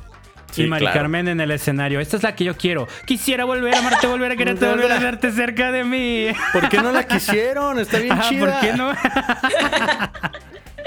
no Oye, qué no manches, qué fuerte. Qué, qué fuerte este shock de cuatro años preparándote, por fin avanzas y ver que no está en tus manos. O sea, ver que no se trata de que des el esfuerzo, como ya lo comentábamos en otros episodios, ¿no? De, de cómo nos venden la idea de querer es poder y con tu esfuerzo se logra. Pues no, a veces hay circunstancias en las que das el 100 y no se dan las cosas, ¿no? O sea, y debes de tener esta resiliencia de decir, a ver, pues va, o sea, llegué hasta donde tenía que llegar, di lo que tenía que dar y, y debo de entender que este no es mi camino. Entonces vamos buscando por otro lado, ¿no? Que mucha gente no está preparada para eso. Eh, eh, claro, güey, claro. Sí, oye, en donde hubiera triunfado, ¿te imaginas que Nodal tuviera los Mari Carmen tatuado? ¡Qué güey está! No manches, Belinda sí, estaría soltera en ese todo ese, todo, hubiera cambiado, güey. O sea, un, un, universo paralelo bien cañón, güey. Los ojos de Mari Carmen aquí en Cristian Nodal. Lupillo Rivera hubiera tachado su nombre. Oye, y entonces estás en, tus 15 años, vives todo este rollo de, no, tus 17 años dijiste, ¿verdad? Eh, eh, este concurso, vives todo este shock de, a ver, si quiero dedicarme a esto, si quiero cantar estas cosas a la gente, es lo que le quiero dejar. Y empiezas a cuestionarte y canalizar. En este momento de tu vida tan crítico, tan, tan determinante, ¿Cómo estaba tu vida de fe? Nos comentabas que a los 15 años empezaste a descubrir más movimientos, que la iglesia era mucho más grande, pero ¿cómo ibas viviendo tu fe? ¿Estabas comprometida? ¿Seguías en grupo? ¿Seguías en comunidad? ¿Seguías siendo una persona de fe activa? ¿O, o pasaste por alguna etapa de un poquito de alejamiento en la adolescencia o algo? ¿Cómo fue la experiencia en ese sentido? Sí, justo en la adolescencia pues sí viví como que se encuentra un poquito como de alejamiento, esa situación de alejamiento, porque como te decía, mis papás en algún momento pues el camino también se fue, o sea, ya no estaba en el mismo lugar y era como a ver qué padre les aceptaba, entonces un sábado era aquí y el otro acá y así, entonces también como que se pierde un poco el sentido de que bueno, a qué lugar pertenezco. Entonces pues iba a la escuela y todo, pues así Dios pero de hecho, o sea, desde, el inicio siento que hubieron cosas lindas en mi fe, pero no estaba yo totalmente como convencida de, de, esto como tal, pues eh, sí yo rezaba y todo, pero quizás veía a un Dios como que bueno Dios, gracias por este día, eh, te amo mucho, este, te pido por esto, pero, o sea, preguntarle a Dios o ese como diálogo de, o sea, era como que, bueno, sí, gracias, chao. Entonces, ese, esa parte pues la viví un poco en la adolescencia. Em, hasta que, digamos, mis amigos de la escuela fueron los que me fueron como acercando a los retiros y todo, y ahí fue donde yo, cuando empecé un retiro como a los 16 más o menos, fue que me fui dando cuenta de que había otra manera también de vivir la fe, que yo creo que eso también fue como que lo que me, me encendió un poco esa chispa, pues, de, que quizás no todo era como que, ¿sabes? Sino que había como más alegría o, jóvenes como con otra espiritualidad un poco más dinámica y eso me llamó mucho la atención. Y ya cuando pasas este rollo que estás ahí en ese estira y afloje con tu vida de fe, conociendo, decidiendo, confrontándote, pasas la etapa del concurso me imagino eh, ya para esas alturas, bueno, no sé cómo es el sistema escolar en Panamá. En México, a esas alturas de tu edad, ya vas entrando a la universidad. ¿Allá también mandas por lo mismo a, tus 17, 18 años? Sí, porque son 6 años de, digamos, 3 de secundaria y 3 de prepa, como igual. Igual que acá. En ese momento, ¿Ya estás considerando estudiar música? ¿Estás considerando dedicarte 100% a la música? ¿O sigue siendo un paralelo de tu vida? Así de, ah, esto está padrísimo, tengo talento, me gusta, le estudio particular y todo, pero mi profesión va a ser otra. ¿Qué estaba pasando por tu mente ahí? Bueno, en la escuela, de hecho, en la prepa yo estudié ciencias, o sea, todo lo que es biología, física, química, todas estas materias así. Eh, porque aquí en Panamá, si tú estudias ciencia, pues puedes estudiar después la carrera que tú quieras. Entonces yo estaba como que muy abierta a eso, porque en la parte de mi papá, pues eh, han estudiado puras áreas como científicas, doctor, no sé qué. Y entonces yo dije, o sea, sí la música, pero yo creo que dedicarme a esto, no, la verdad, porque si, si voy a dedicarme a la música va a ser por fuera, o sea, cosas de la iglesia no creo que sea por ahí para nada. Si es porque si algo me va a dar afuera, o sea, adentro no. Eh, entonces, sí, sí, siempre fue como que ese confrontamiento hasta que ah, terminé la, la preparatoria y yo quería estudiar psicología. Ah, o sea, de esas veces que ves el montón de, de, que dan las universidades que van, que no sé qué, y yo estaba viendo cuál será y cuál será. Y, y es que revisé, revisé y es que, bueno, psicología eso quiero estudiar. Y un día mi mamá me dijo, ¿de verdad? Y yo, sí, psicología. Y ella me plantea, o sea, ¿no crees que es mejor estudiar música, o sea, lo que tú quieres hacer, y después que terminas la carrera, pues estudiar otra cosa? Y yo le dije, mm, no sé. Y entonces ella fue como que la que me fue, ¿sabes? Como ideando, vamos a buscar escuelas, si quieres, vamos para afuera. Y mi mamá en eso sí es muy así, como muy soñadora. O mi, eh, papá es más como... Panamá es como el mundo contrario, Ángel. acá, en, México es de, mamá, quiero estudiar música. ¿De mm. veras? ¿No quieres una carrera normal y ya que acabes estudias lo que quieres? ¿No quieres estudiar psicología y ya después estudias lo que tú quieras? Sí, güey, exacto. ¿O ciencias? No, es que yo creo que eso más, más fue en el gente de mi papá, ¿no? Porque, de mis papás, porque entrar a la universidad y me topé con todo eso que ustedes dicen y yo dije, no manches, o sea, como que a todo el mundo los batean de esta carrera y yo estoy aquí por mis papás. Entonces, eso fue también algo muy ¿Y, bueno. ¿Y entraste a la carrera de música?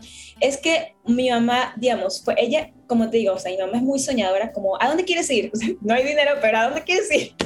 a Estados Unidos o a México, qué sé yo, eh, porque pues, quizás ella veía también que el movimiento de la música en Panamá, pues no era como tan así.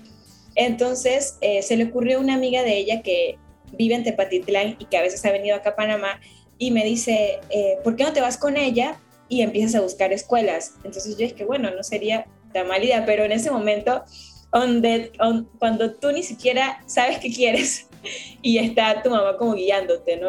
De hecho, el último día antes de irme de aquí, yo dije, de verdad me voy a ir, ¿qué estoy haciendo? A Tepa. A Tepa. Güey, o sea, a Tepa, güey. O sea, o sea, no sé, a Nueva York, a, Los Ángeles, Ciudad de México. no, yo voy a Tepa. El ahí, Broadway. Ahí ni siquiera, ni siquiera se va a notar que no soy de ahí. En Tepa. en Tepa. No, pero hasta eso, o sea, sí tenía muy buena referencia de México, pero fíjate, o sea, nada, nada religioso. O sea, es más como que, digamos, sé de artistas que han estado en México, que profesionalmente no sé si Cristian Castro cree que, que gracias a México fue que empezó sus carreras y eso fue como que también como mi enamoramiento para decir, ¿sabes qué? Voy a ir a México. Sí, claro, o sea, todos los artistas apuntan a irse a vivir a la capital para allí, porque bueno, ahí están las más grandes distribuidoras, disqueras, televisoras. Mari Carmen, soñaba con salir en Siempre en Domingo con Raúl Velasco, güey. No, güey, a ella ya no le tocó ese tiempo, seguramente ya. No, que me acabo de encontrar otro video de Mari Carmen. Te lo juro, güey. Ah, Ángel 007. Sí, güey. Eh, pero este, en este todavía te ves más chiquita. Güey, escuchemos. Oye, no, no más falta que no sea ella. Estás como con un uniforme escolar. Si ¿Sí eres tú.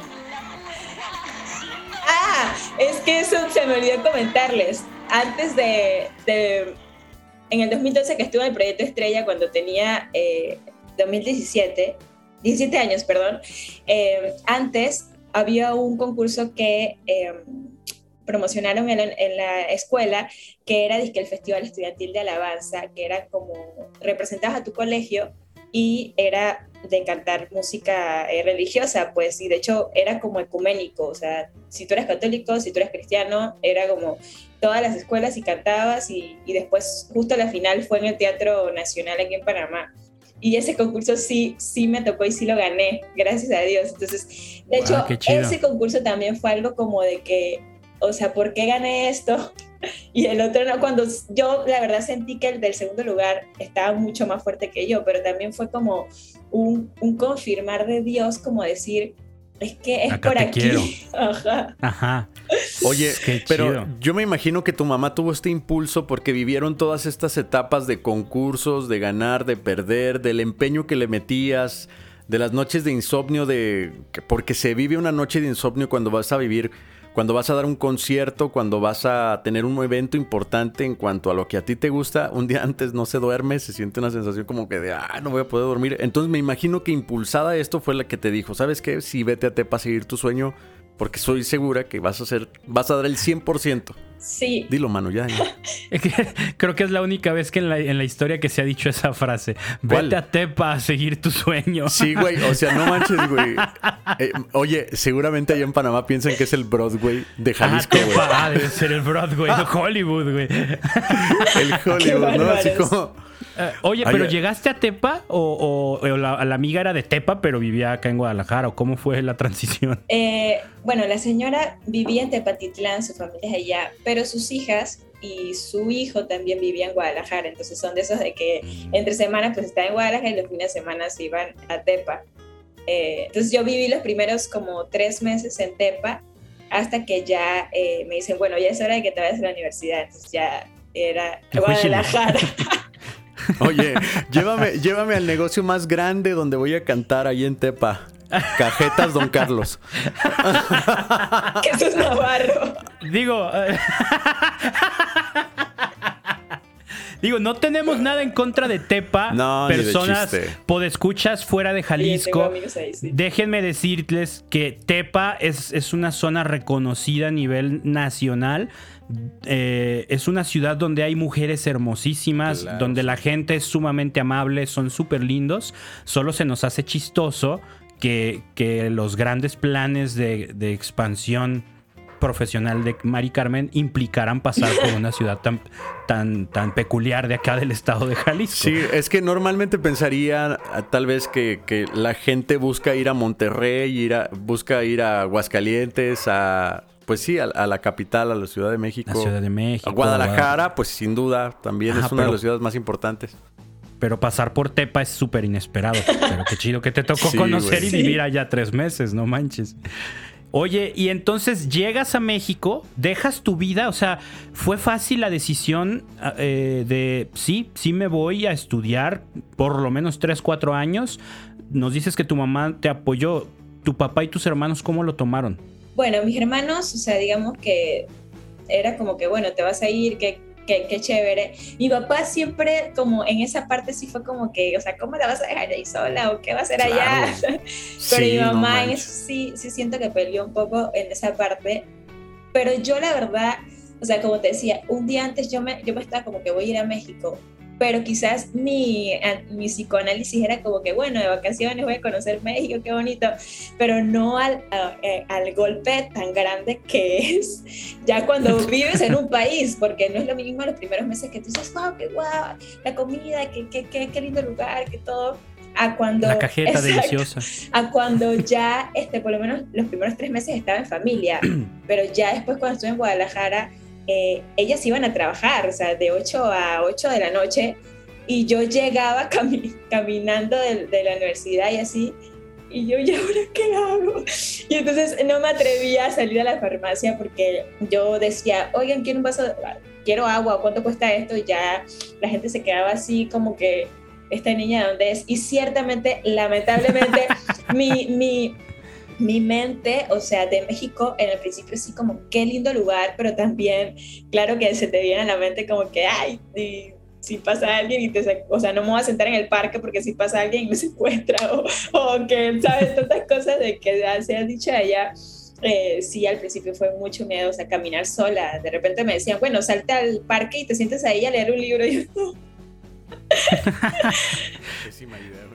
sí. Oye, y llegaste a, la casa de estas chicas, me imagino, y estuviste... Eh, o sea, ¿tú, llegaste a México con la idea de inscribirte en la escuela de música sacra. O sea, ¿ese fue tu primer plan? ¿O, cuál fue el plan? ¿Llegaste y, dijiste, allá veo? ¿O cómo, cómo fue? No, porque lo curioso es que empecé a investigar desde aquí. Y, a la, y al lugar donde más promoción había y a donde llegué yo pensando que era el lugar indicado fue a la Academia de Música de Fermata. Estuve seis. Ah, claro, porque pues está baratísima. No manches, No y manches, güey. en otro país más Fermata era el mejor plan. a menos que. y vivías en los baños de Fermata, seguro. Estuve ahí que un semestre y la mitad. No manches, ¿y cómo lo hiciste en lo económico? Carísimo, güey, carísimo. O sea, fue un golpe cañón. Ni yo sé cómo, cómo, cómo hizo un semestre, de verdad. O sea, no me acuerdo cuánto, pero era una mensualidad de unos 8 mil. 8.500. Era como, ajá, era como 9 mil, ¿no? Sí, al mes. Claro. No, ¡Ah! O sea, ni, ni eso pago de renta. No, güey, ni de chiste. Nadie puede eso, güey. Y claro, con la esperanza de, como, ya ves cómo te lo venden, ¿no? Con la esperanza de la beca, porque al principio me dieron 30 mil pesos de beca, pero lo que no sabía yo es que era un mil pesos al semestre. Solamente. No. Ah, shit. De aquí que se acabaron los 30, no manches. No, bueno, no, no manches. No, se pasaron de lanza. Oye, pero. A ver, sí, no, dale tú, dale tú. Este, pero entonces, tú, todavía llegando aquí a, México, ¿no tenías la convicción total de cantarle a Dios? O sea, todavía estabas pensando a lo mejor dedicarte a algún medio secular o buscar tu camino en sí. O sea, fue aquí en México donde tuviste tu primer encuentro para decir, ¿sabes qué? Sí me voy a dedicar a la música de Dios. Sí, porque de hecho, antes de viajar, yo fui a un encuentro juvenil que se hace aquí nacional y quizás yo tenía como un poco de temor porque ciertamente es carismático y así como que no sabía, ya ves como cuando hacen como tantas cosas, eh, se hablaba del encuentro, pero en un momento de la adoración en la hora santa, eh, yo sí fue como que, bueno, Dios mío, o sea, yo siempre he creído en ti, pero yo necesito esa fuerza para para sobrevivir, porque ya no va a estar mi papá ni mi mamá, este, voy a estar sola contigo, o sea, necesito realmente que me muestres quién eres para convencerme de que de, aferrarme a ti porque me voy a enfrentar a mucha gente que, quizás me va a venir con, con, cosas o ofertas o qué sé yo, y yo tengo que mantenerme firme en quién soy. Entonces, en ese momento de oración y estar frente al Santísimo, yo sí sentí mucho la presencia de Dios y un llamado muy fuerte hacia todo esto de la música, porque de hecho John Carlos estaba esa, en esa hora santa ese día. Eh, y yo sé... Casual. Exacto.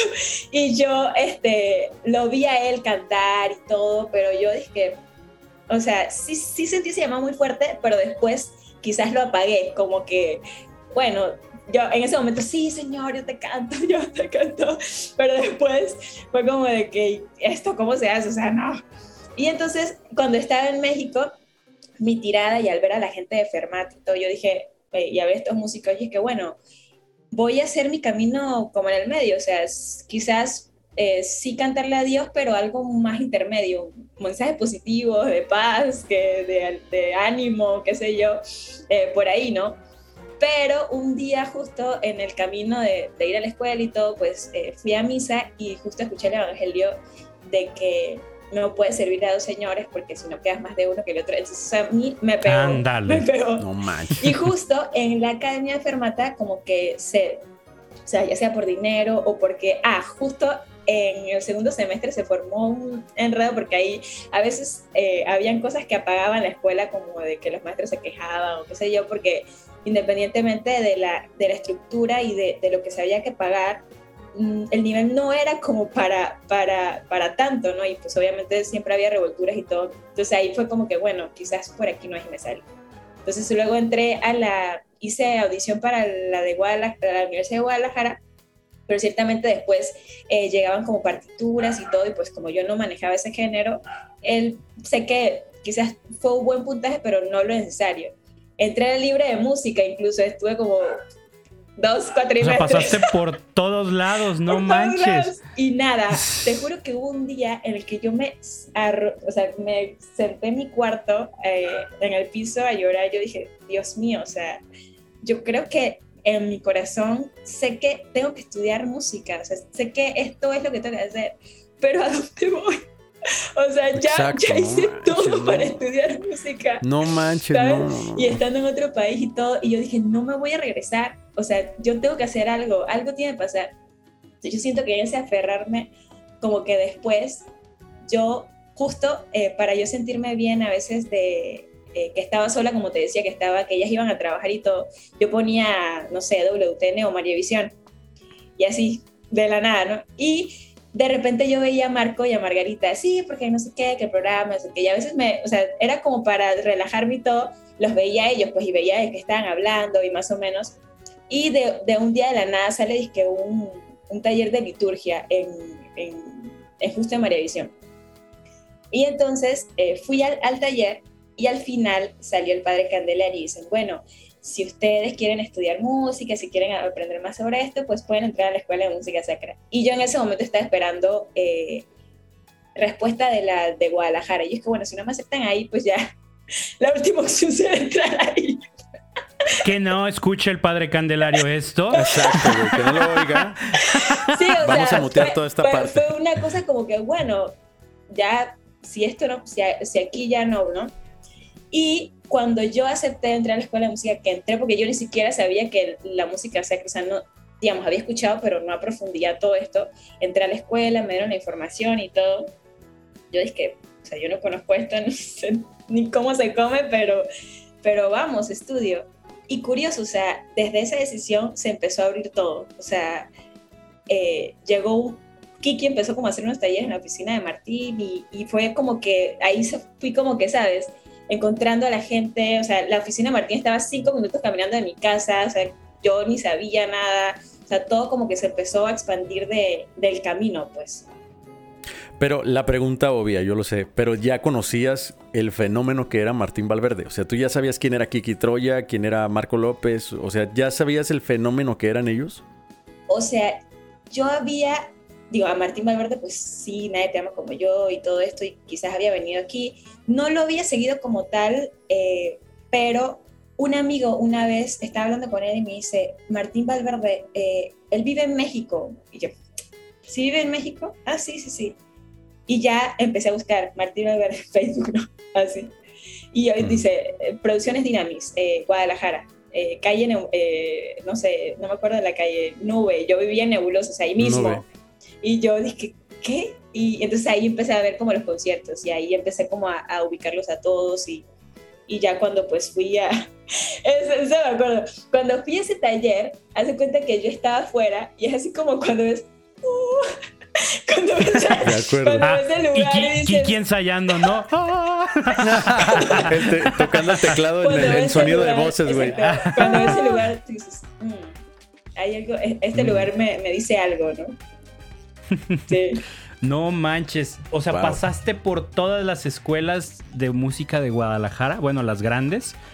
Y qué cañón que, que tuviste la oportunidad de estudiar, de, o sea, no nomás fue como, ah, intenté y no entré, o no, pues lo quise, pero no pude. O sea, estuviste en Fermata, estuviste en música libre, hiciste la oportunidad, intentaste en, en la de la UDG. Y, o sea, hay un montón de cositas en tu vida que, suenan súper providenciales, ¿no? O sea, ¿quién carajos, perdónenme, pero quién carajos, sin estar tan metido en esto, pone en la tele Visión? ¿No? O sea, sí, güey, sí, de entrada, de entrada. Y luego, ¿quién se siente interpelado a tomar un curso de liturgia cuando no te dedicas a eso? De acuerdo, güey. ¿no?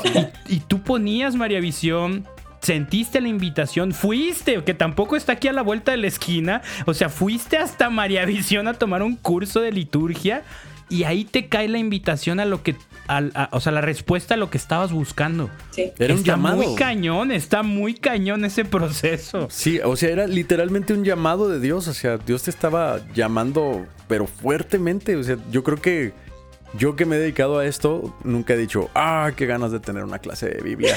En esos momentos, en esos ah, momentos qué ganas de inicio. De poner María Visión en la tele. Sí, no.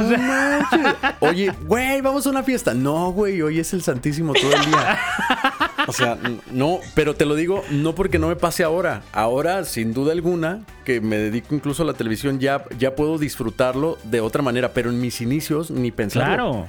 Sí, sí, o sea, es raro cuando no estás comprometido con la vida de evangelización y de fe, es raro que, consideres esas opciones y en ti pasaron, diste el sí y no, no manches, está muy cañón cómo Dios te fue conduciendo a donde Él te quería. Te dije, Manu, ella no, güey. No, qué miedo, güey, qué miedo, ¿no? no manches, pero súper chido. Y ahí tienes tu primer encuentro con mm, este Kiki Troya. ¿Lo ves? ¿Platicas con él? ¿O se da cuenta de tu enorme talento? No. ¿Qué sucede? No, de hecho, o sea, yo entré, era, no recuerdo de qué era el taller. Um, bueno, la verdad, no quiero mentir, no recuerdo qué era el taller. Yo, me, yo pago la entrada sabiendo quién era él y luego me, me senté como a esperar. Pero yo estaba ahí esperando y algo me decía, párate y vuelven a hablar. o sea, como, sí, o sea, como de, tienes que hacer algo, párate y vuelve a hablar o qué sé yo. Entonces yo me paré con miedo de la vida y entonces regreso a la recepción y le pregunto, oye, porque él tenía como sus discos o qué sé yo. Y dije, ay, ¿cuánto cuesta ese disco? No sé, como para sacarle conversación. Y ya entonces se dio cuenta, eh, no eres de aquí, ¿verdad? No, es que yo soy panameña, pues estoy estudiando música, no sé qué, eh, pues admiro mucho lo que haces, ay, soy argentino, no sé qué. Y entonces eh, al final me dijo, mándame algo, mándame algo grabado. Y un meme, ¿no? Le mandas un meme. un meme grabado, o sea, no, la verdad no lo conocía ni nada, pero fue muy como abierto en el sentido, mándame algo porque quizás entiendo que también muchas personas cuando van a los conciertos y todo, pues le dicen, yo soy no sé quién o qué sé yo, y que en esa primera, y tú como que es bueno, sí, eh, y que me haya dado como que esa oportunidad, o sea, yo salí de ahí de una vez, dije, mm, eh, no sé quién, ayúdame a grabar algo rapidito, no sé qué. De hecho, hice como un cover de una de las canciones de él y se la mandé. Él me dijo, qué buen trabajo y todo, pero de ahí la verdad no me volvió a llamar. O sea, fueron como cuatro. cuatro bueno, azul, ¿no? Pero bueno, te dejó en visto. Ah. pero claro, güey. Todos conocemos que Kiki Troya es súper mega distraído. No, o sea, no distraído, sino como tan ocupado que, güey, sigue con su vida él. Sí, yo dije, bueno, por lo menos me escuchó, ya, yo ya fui, ¿no? Pero después como de tres meses, ahí empezó como el, el asunto porque eh, él me dijo como que, ay, necesito grabar unos coros para una canción que voy a hacer. Entonces ahí empezó.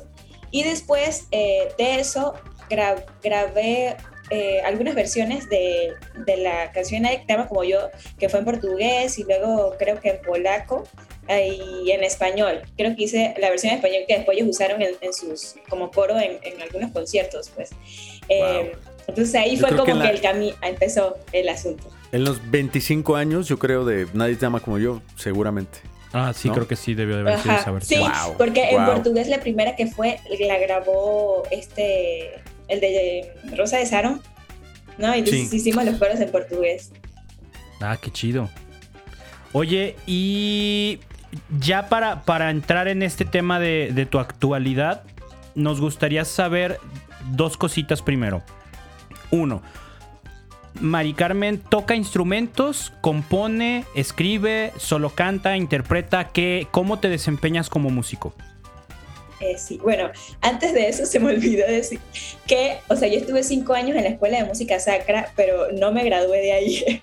Entonces eso también fue, otro golpe, otro golpe, porque pues no terminé, no pude terminar y me regresé para acá eh, en una semana y entonces también fue un cambio y un proceso sí, eh, cierto, fue súper drástico tu regreso, ya me acordé. Sí, bien cañón. Sí, cierto, de, un día para otro. Oye, traes esa tendencia, ojalá que tu salvación no sea un proceso igual de sí, no, todo poca madre y en la hora de tu muerte, y pero no te grabaste, sorry. Mensaje, mensaje para toda la gente de Panamá, no, se encariñen con ella, los va a dejar. Así de sencillo. No, no, no. Pero espera, lo que me preguntaste ahorita, eh, eh, ¿Cómo te desempeñas como músico? Sí, digamos, la guitarra siempre me ha costado, pero justo en la pandemia como que fue mi reencuentro con ella para meterle un poco más, ¿no? O sea, no me considero la gran guitarrista, pero sí que he mejorado, digamos, un poquito más que lo del principio, porque de repente salían Zoom o salían que el, live no sé qué, entonces no tenía ni que me acompañara y a fuerza no tenía que tocar la guitarra, entonces eso como que quizás me hizo perder un poco el miedo y digamos, el hecho de componer eh, las canciones que, que, hago en composición, que no son muchas, pero eh, cuando compongo, eh, sí soy como de tener la guitarra y la melodía y la voz, o sea, no puedo hacer de que la, la letra primero y después la música, o sea, como que así no me fluye, pues. O sea, va, va en conjunto. Exacto, va en conjunto. ¿Y te sientes cómoda componiendo o es un ejercicio que más bien te cuesta trabajo, no te late tanto, pero pues a veces sale o es lo tuyo, te sale natural? ¿Cómo es esa parte? Pues al principio yo pensé que era como muy inspiración, entonces me frustraba. Y dije, pero es que no me llega. Entonces empecé a escribir y más era como que no, esto no me gusta. Y ya no. Lo dejaba y era como pedacitos, pedacitos, pedacitos y, nada pero después quizás sí llegaba la inspiración y yo me, me, me sentaba a escribir, pero eh, sí sabía que no era como, ah, ya, esto escribí, ya, así está cool, sino que sí le empecé como a dar muchas, muchas vueltas pues del asunto hasta que ya, y de hecho como a, consultar para ver qué onda y así. Pero ahora sí como que también veo mucho de que, uy, es que este tema me gusta y, y empiezo como eh, a escribir algo como parecido, o sea, ya como que me, de poco a poco como que va fluyendo, pero también no intento como forzarlo. Pues.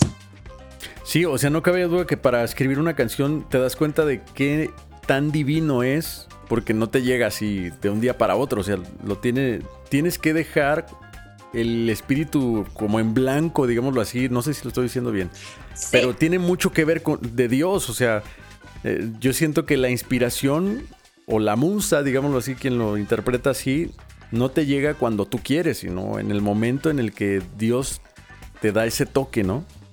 Sí, aunque también yo siento que es el estar como todos los días abiertos a, lo, que, lo que Dios te quiere, te quiere regalar y que creo que también es una inspiración, o sea, que pueden hacer todos los días, porque creo que también es un ejercicio de que, que se trabaja, pues. Eh, eh, yo creo fielmente también que es algo que, hay que trabajarlo. Sí, de claro que, que, no es un no es un rollo de que la inspiración divina va a llegar cuando la invoques, así de oh mándame los poderes Dios, sino cuando estés dispuesto, ¿no? Cuando tu cuerpo, corazón, mente esté en disposición de, a ver, va. Y esa disposición implica el trabajo, la disciplina, la preparación, o sea, el tener recursos y estar dispuesto así de, a ver, úsame Dios, úsame, yo aquí me voy a sentar, voy a escribir a lo güey y tú haz que de aquí salga algo, no, sé, ¿no? O sea, cosas así. Sí, claro, o sea, como que pedirle a Dios esa capacidad de asombro en el día a día, porque hay cosas que en lo rutinario como que se nos pasan y pues, como que lo vemos así, o sea, esa capacidad de asombro y también quizás técnicamente trabajarlo, ¿no? O sea, porque eso también de repente yo lo platico mucho cuando me invitan a talleres o a dar alguna clase de algo, porque a veces la gente se frustra mucho de que, pero es que yo siento que tengo que servir a Dios, y pero no, no sé dónde y que, así, ¿no? Pero yo le digo, o sea, en este momento, prepárate, o sea, busca un curso de canto, busca no sé qué. Te aseguro que cuando Dios necesita a su guerrero y eres tú, va a ser en cinco minutos y ya tú dices, estoy listo. Claro.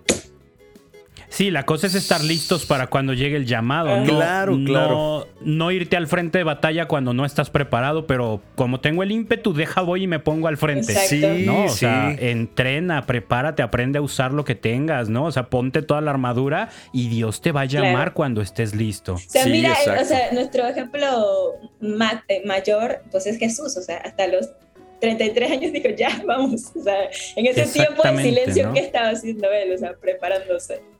Oye, y sabes que yo, creo, no sé qué opinan ustedes, pero que la oportunidad, estés listo o no estés listo, va a llegar. Pero sí, lo ideal es que estés preparado.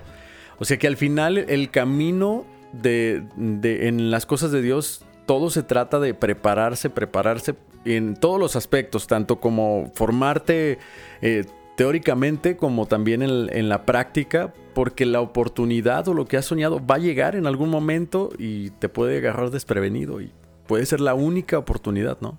Sí, que incluso si no estás preparado, probablemente ni siquiera reconoces la oportunidad. Exacto. De acuerdo, güey. Sí, Probablemente ni siquiera la ves. Y si la ves, a lo mejor no te animas a, aprovecharla. Y si te animas, a lo mejor la cagas porque no estás preparado. Sí, güey. O sea, por eso es tan importante no esperarte a visualizar la oportunidad para empezar a moverte.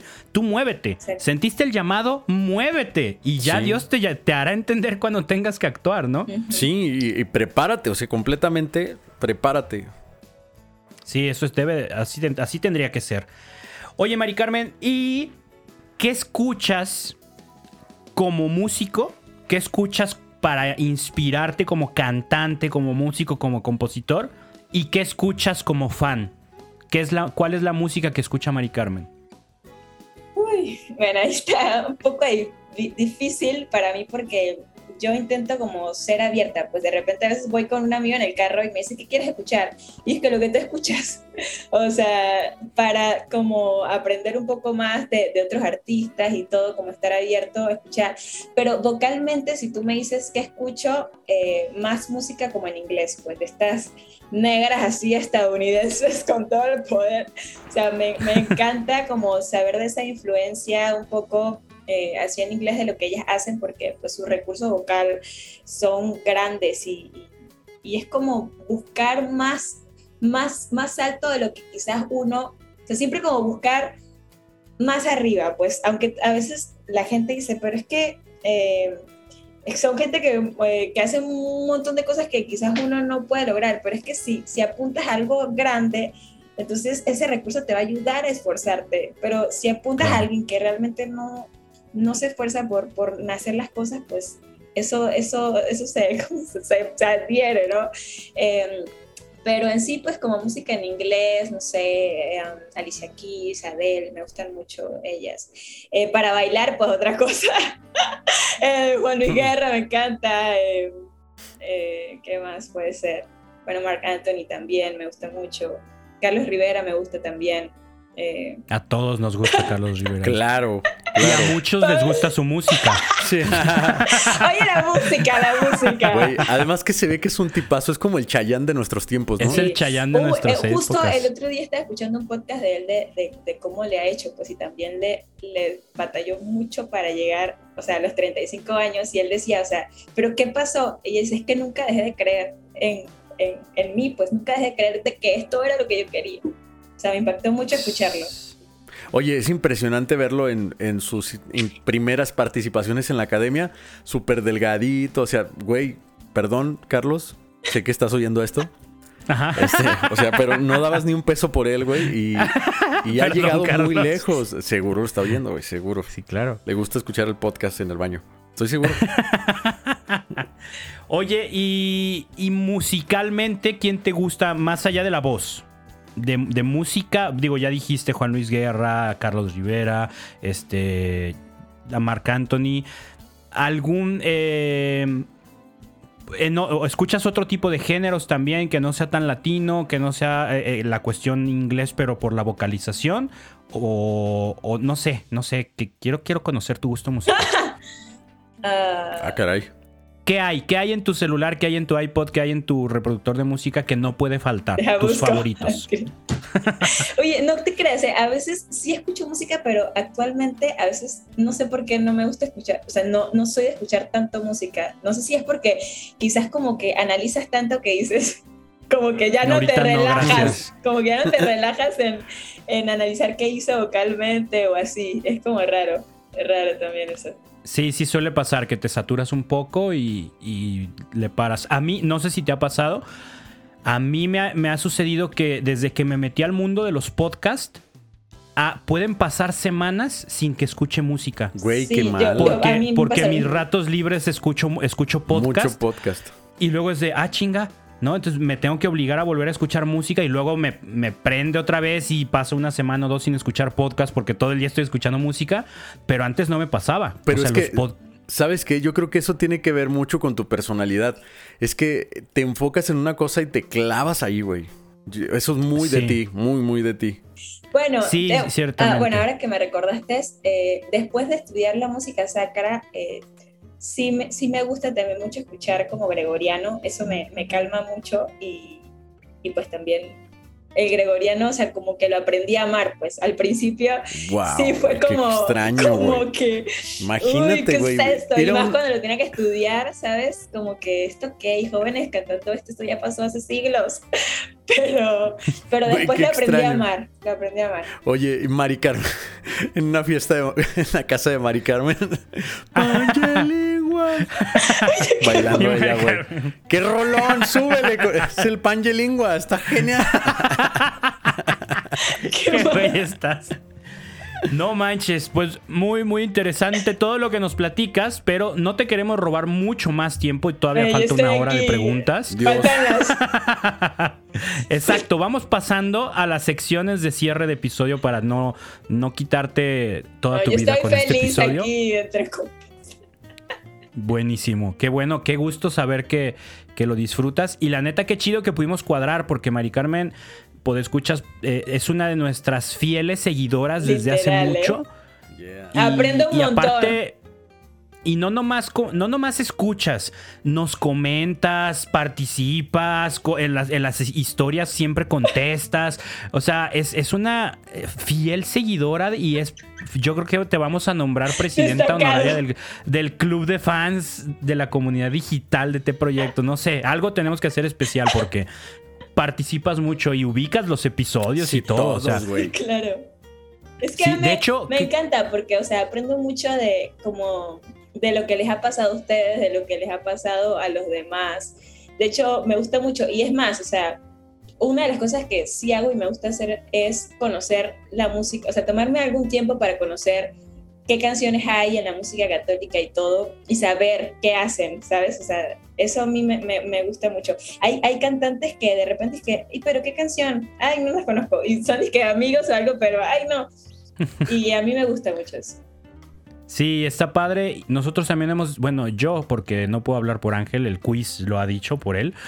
A mí me gusta mucho también conocer música católica nueva y, el podcast nos ha ayudado y precisamente eso también a nosotros, que los entrevistados nos recomiendan y nos damos a la tarea de, escuchar, conocer y dices, órale, o sea, no, no, no sabía que existía esto, que alguien estaba haciendo estos géneros, que escriben de esta manera y nos hemos llevado muy gratas sorpresas. Es, la neta nos ha funcionado mucho para nosotros también.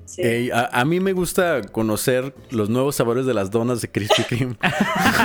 no, que déjame decirte, Ángel, el, ayer que estaba grabando, ayer que estaba grabando otros episodios con Tony, caímos en la cuenta de algo. Y, y, ahorita caigo en la cuenta de algo que complementa eso. Estoy en un episodio, soy, soy, soy muy privilegiado porque estoy en un episodio con la mejor fan de este proyecto. y con el peor fan de este proyecto. no manches. Mari Carmen, deja alguna pregunta. Disculpa, esta es una entrevista para ti, pero voy a hacerle una pregunta a Ángel. Ay, cabrón. No manches. Ángel. Espérame, ah, espérame, espérame. Bienvenidos a su sección de Vamos a dejar mal a Ángel. Listo, güey, ya podemos comenzar, Es la cortinilla, güey, perdón. Ángel, ¿cuántos episodios de este proyecto has escuchado? Ah, ¿cuántos he escuchado? Ay, güey, la mitad de uno, güey. Yo creo que Ángel, de las personas involucradas en este proyecto, Ángel es el que menos episodios he escuchado. Pero entonces he estado presente. Entonces. Ah, eso sí, eso sí. Ayer, ayer yo le decía. Ayer yo le decía a Tony, Ángel es un excelente conductor, un pésimo podescucha de este proyecto. es que si ya lo viví, ¿para qué volverlo a escuchar? Sí, sí, a mí me falta desprenderme de eso. Yo, yo antes, al principio escuchaba a todos. Sí, a mí también me pasaba lo mismo, güey. Para, para ver qué decíamos, que, tengo, no Tengo que decir algo a mi favor. Cuando yo hago televisión o grabo un disco, perdón por a todas aquellas personas que piensen diferente, pero yo no me puedo escuchar, güey. No me puedo ver en la televisión. No me puedo escuchar en un podcast. Es como tenerme fobia a mí mismo, güey. Me pasa. Sí, es, un proceso muy normal. O sea, realmente entiendo perfectamente que no escuches el podcast, nomás es cotorra, pero sí, sí es, no es fácil escucharte. Yo soy un caso especial, ya lo saben. Yo amo escucharme. soy un poco egocéntrico y amo escucharme en, mis canciones, en mis podcasts y todo, pero no es fácil. Entiendo que el común prefiere no escucharse. Sí, es que es extraño, güey, es extraño. Recuerdo haber escuchado completito el de eh, el de los propósitos de Año Nuevo. Yo creo que eso fue hace dos años. No manches. Sí, fue, fue el primero. O sea, fue como. Güey, soy la persona más grosera del mundo. Pero bueno, no importa, Ángel, yo te quiero y te aprecio, aunque seas el peor escucha porque eres muy buen conductor y, y, nos traes, nos ayudas a disfrutar de invitados como Mari Carmen. Así es que, después de este rato de confesiones y cariño mutuo, Mari Carmen, vamos a entrar en la sección ¿Qué le dirías a? Es una sección en la que te vamos a plantear tres situaciones que todo músico católico ha pasado y queremos saber tú qué le dirías a estas personas que te ponen en esa situación. Porque son situaciones que en la vida real tenemos que ser muy correctos, muy políticamente correctos y contestamos muy educados y no se preocupen, no pasa nada, no sé qué tanto. Pero aquí en este proyecto te queremos dar la oportunidad, no estás obligada, pero te queremos dar la oportunidad de contestar lo que le dirías desde la entraña y el corazón, así con ganas de, ay, hijo de la fregada, decir eso aquí. Nadie lo va a escuchar más que nosotros tres. Bueno, tú y yo, porque Ángel no lo va a escuchar después. Entonces... Del 1 al 13, escoge un número y te hago la pregunta. Oh eh, 9. 9. ¿Qué le dirías al que te dice no importa la marca, la calidad de tu instrumento, de tu micrófono, cómo salga la cosa, porque lo que haces es para alabar a Dios y a Dios no le importa la calidad? Claro que le importa la calidad, si no. si, si el micrófono es súper malo, pues no me vas a escuchar, no me vas a escuchar bien. Entonces, eh, pues creo que el sonido es importante. Oye, pero la, típica respuesta es de, del otro hermano es, pero a Dios no le importa eso, Dios no es superficial, claro que no. Dios, no se, Dios no se fija en si compraste tu micrófono en Radio Shack o algo así. Patrocínanos. Patrocínanos. no le hace. Odiamos tus micrófonos, pero no importa. Sí, no le hace. Algunos audífonos, algo. Una bocina de USB. Ok, bien, bien. Buena respuesta, Mari Carmen. Número del 1 al 13, que no sea el 9. 3. 3. ¿Qué le dirías al ingeniero de sonido que te dice, no hombre, a las 5 ya está todo listo para la prueba de sonido? Y llegas y a, a las 5 y apenas están montando el escenario. que no voy a Se pueden groserías. Ah, ¿neta? Con permiso y agarra su micrófono de Radio Shack y se va. ¿neta? Neta, neta. De, Radio Shack. ¿Te ha pasado? ¿Te ha pasado algo así?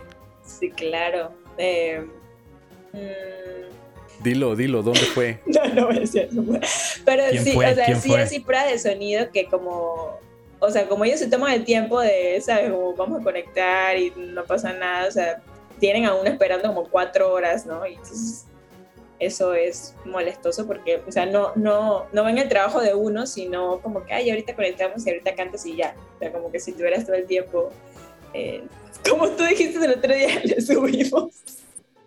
le subimos y ya. Ah, sí, sí. Así se resuelve, ¿no? Se le subimos y se acabó, no pasa nada. Exacto. Ok, ok, está bien. Mari Carmen va muy políticamente correcta, ¿eh? Sí, sí, muy mal. Soy mala para eso. no. ha habido, no ha habido respuestas picositas, ¿eh? Pero bueno, última pregunta. Del 1 al 13, que no sea el 3 y que no sea el 9. 5. 5. ¿Qué le dirías al ingeniero de sonido del evento que te dice, con un monitor para toda la banda está bien? Que no te quiere poner acá que, dices, oye, no, pues el baterista, el bajista, el tecladista, yo. Y que no, no, no, con uno está chido para todos. No, pues va a ser un chimichurri ahí. wow, qué gran palabra, güey. Qué gran palabra, güey. Chimichurri, güey. Saludo a nuestros podescuchas argentinos. Sí. un revoltijo ahí que no vamos a saber ni, quién ni qué, ¿no? Y, y, nos vamos a gastar todos y no se va a escuchar nada. Está bien, está bien. Te la pasamos porque tú eres así, eres dulce y amable. Oye, estoy trabajando en eso, ¿eh? Tengo que sacar mi enojo. Sí, sácalo, grítale. ¿Cómo chingados un, un monitor para todos? Por lo menos. Está bien, está bien, te la pasamos. Vamos a la siguiente sección. preguntas random. Güey, yo Ángel, tengo, ¿estás listo? Sí, estoy listo. Tengo. Sí, ya las tengo listas. Las estaba, de hecho, aquí manipulando. manipulando. Buenísimo. La idea es que contestes lo más rápido que puedas, sin, sin razonar mucho. Vamos, una pregunta Ángel, una yo, una Ángel, una yo. ¿Estás lista? Bien, esa es la actitud. Vas tú primero, Ángel. Venga, ¿listo? Aquí va. Eh, ahí te va. ¿Cuál es el pedazo de canción que más has repetido eh, eh, en, no sé, en tu reproductor? O sea, te doy un ejemplo. Por ejemplo, hay una canción de John Mayer, se llama, que se llama mm, Neon, que repito un montón el solo que de batería, después otra vez el solo de bajo y lo repito y lo repito porque me gusta esa parte. Y lo hago varias veces durante, no sé, tal vez más de lo que dure la canción. ¿A ti te ha pasado eso? ¿Y cuál es la canción que más ha sido así como que de regreso, de regreso esa parte porque me encantó? Biri Biri Bam Bam. No, no, no. No, es que ya ves, a mí, me gustan las, las canciones del TikTok, entonces hay una de. Hay una de. Bueno, veo mucho el TikTok, pues. Em, hay una de. que es justo de Farruko, que era de que no me acuerdo la letra. Sí, sí, sí. La discoteca. Ajá. Pero repites un... Ajá. Y lo compagina con el gregoriano, ¿no? Ah.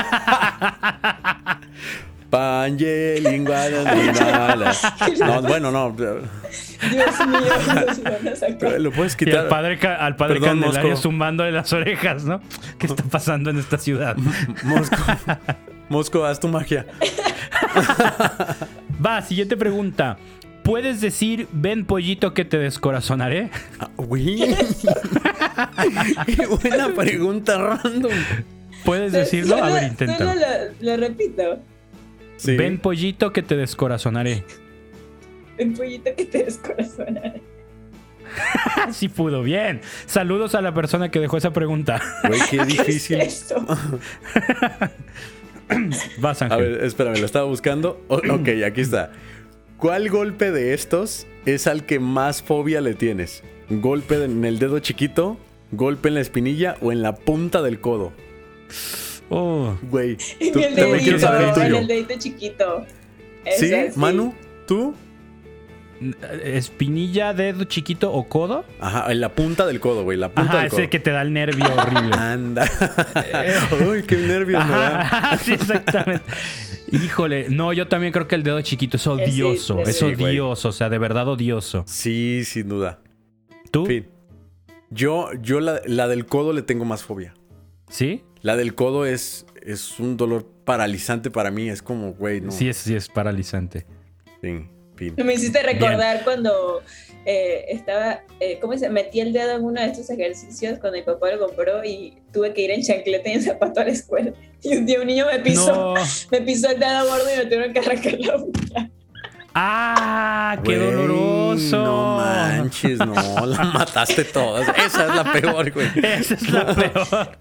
eh, ya, ya, ya. Va, ¿lanzarte de paracaídas o quedarte atrapado en un ascensor? Quedarme atrapado en un ascensor mil veces. ¿En serio? ¿Neta? Sí, la neta sí.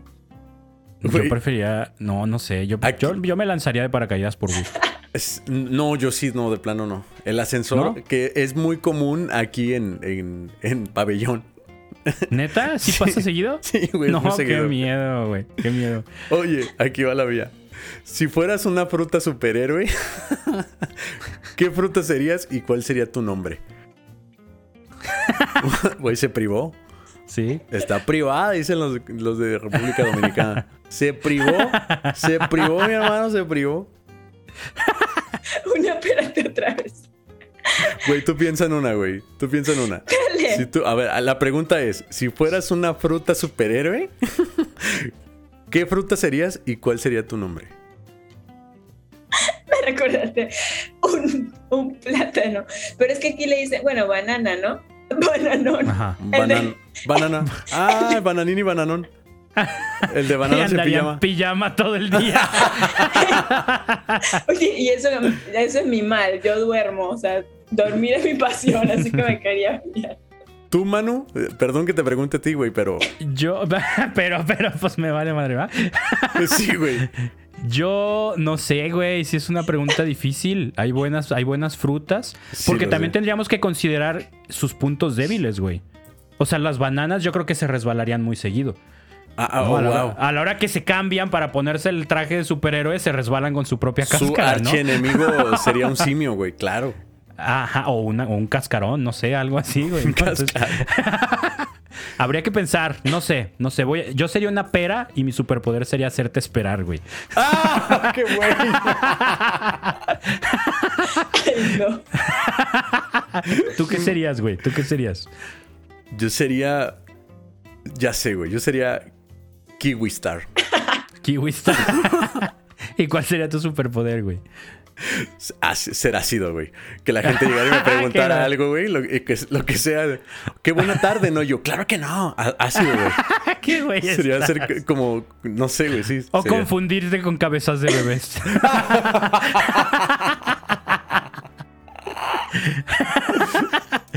Va, siguiente pregunta.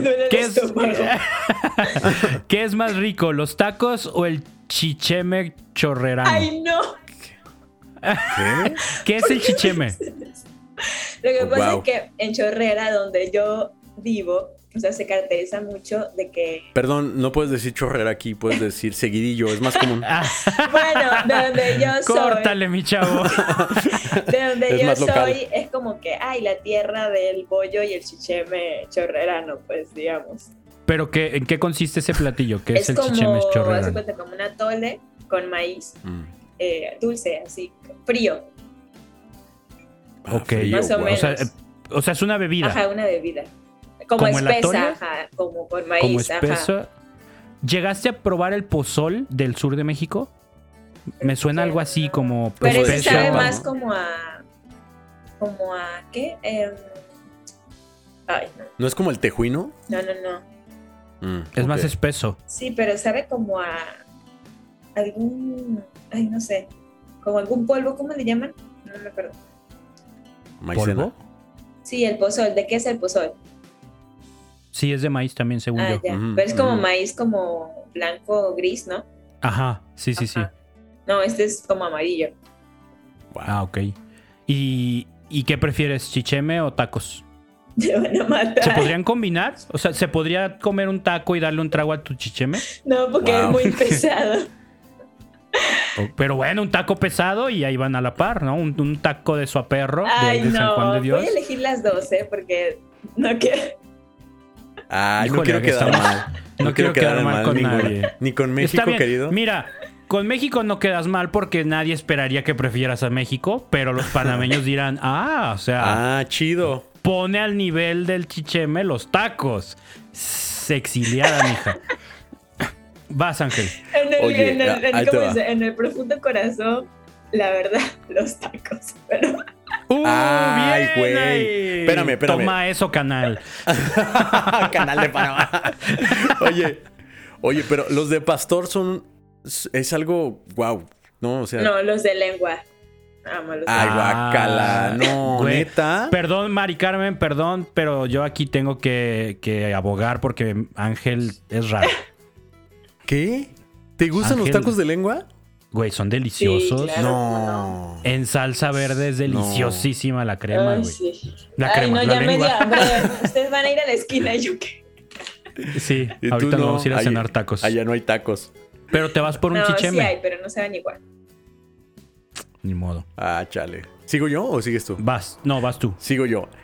Anécdota, anécdota rápida de la peor cita que has tenido. Ay, no. Venga, venga. Espérame, espérame. Con un músico católico. Ah, no es cierto. Sabía que. Dios mío. No, ¿qué? puede ser cualquiera. Hay un montón de músicos católicos, ¿no? No, pues sí, güey. O sea, no estoy refiriéndome a alguien especial. ¿A nadie? no, claro que no. Ni de chiste. No los conozco a nadie. Bueno, bueno, ya al decir músico, pues descartas a los que no son músicos, ¿no? No, pero no, no, no me refiero a que sea con músico católico. Tú puedes decir la peor cita. La peor cita que has tenido. Sí. O sea, no necesariamente amorosa, o sea, a lo mejor con una amiga que te. No sé. Bueno, ahorita no recuerdo. Ay, no, qué No, Manu, por favor, ayúdanos. Yo, la peor cita de Mari Carmen fue. No, ah. no bien preocupada como si supiera. no digas.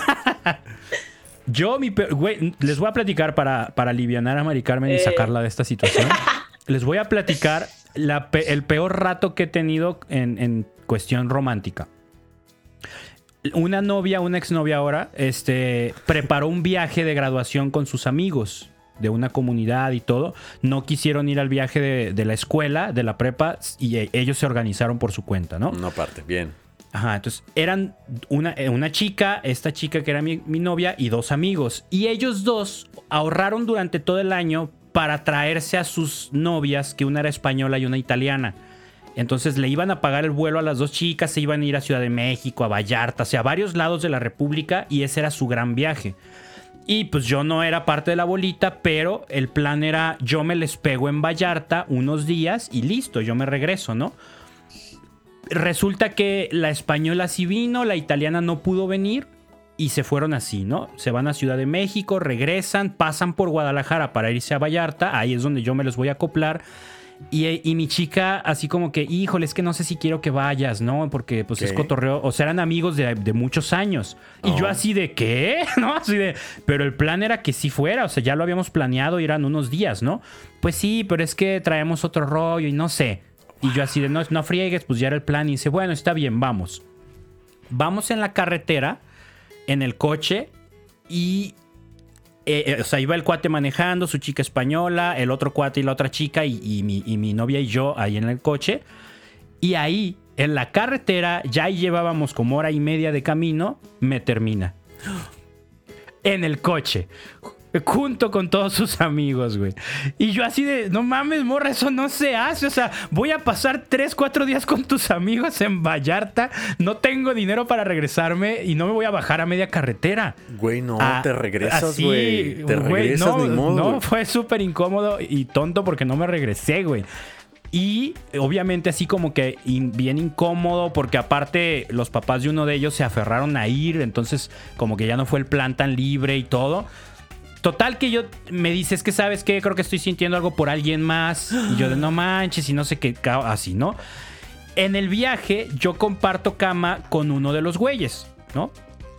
durante todos los días que estuve ahí, yo platicándole a él, así como, pues yo sé que es tu amiga, pero pues necesito a alguien con quien desahogarme, no mames, ¿no? Entonces yo le platicaba de, güey, no sé qué, me sacó de onda, no sé qué tanto. Resultó después que por el que sentía algo era por el güey con el que yo compartía cama. No. Y al final, ajá, güey, súper incómodo. Al final se casaron y son una pareja bien bonita y no les tengo ningún rencor del mundo.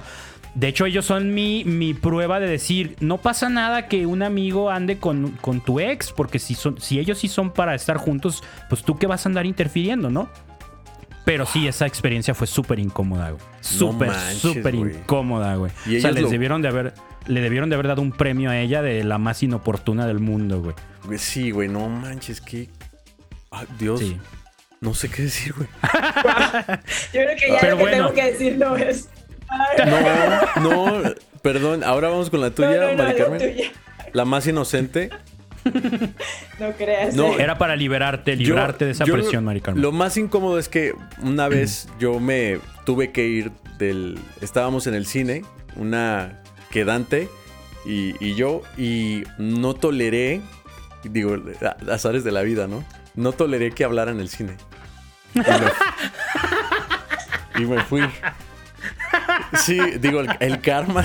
Pero te paraste y te fuiste. Le dije, voy al baño. Salí al baño, pero genuinamente, güey. Fui al baño porque no toleraba. ¿Sabes qué? Y no es mala onda. Después le pedí disculpas. Porque este, estábamos muy lejos de su casa, güey.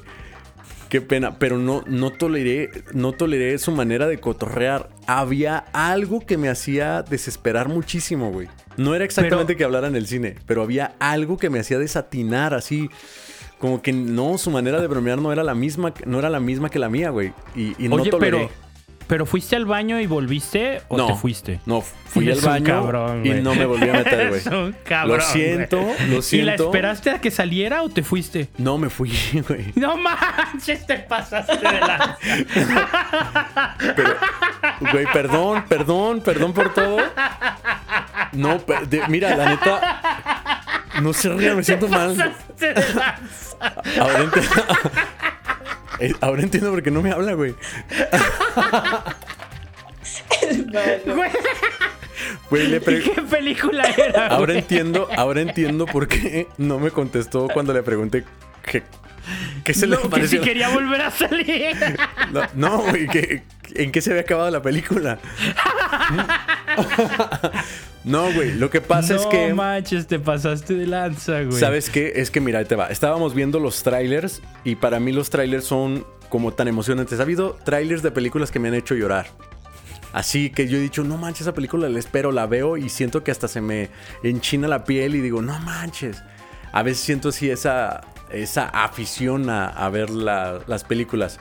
Pero de pronto ella, estábamos viendo el tráiler de una película, no me acuerdo. Ah, Los Juegos del Hambre, güey. Los Juegos del Hambre. Y yo recuerdo que esa película, esas películas me tenían muy emocionado. Y cuando lo vi, este, ella no paraba de hablar y no lo vi completo. O sea, ella hablaba, hablaba cosas una tras otra, tras otra, tras otra. y no lo toleré, güey, no lo toleré. ¿Y te saliste en los trailers? No, a media película estuve pensando todo el tiempo en eso. ¿En verdad es lo que quieres? Este, no sé, estoy cansado. No para de hablar. Ella quería platicar de su amiga, de las cosas que le pasaban en su escuela, esto. Oye, pero el trasfondo. Era la primera cita. Era, ya habíamos salido en una ocasión y yo creí que la segunda base era ir a, al cine. Ah, bueno, pero no era la primera.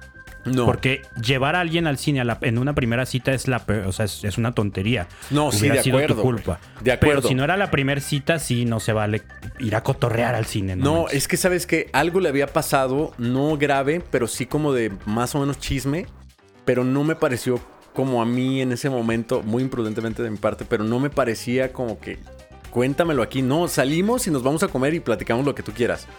Pero la película, que no me acuerdo cuál era, güey, era, era verla, güey. Entonces. Bueno, pero. Entonces le dije, ¿sabes qué? Vuelvo, voy al baño.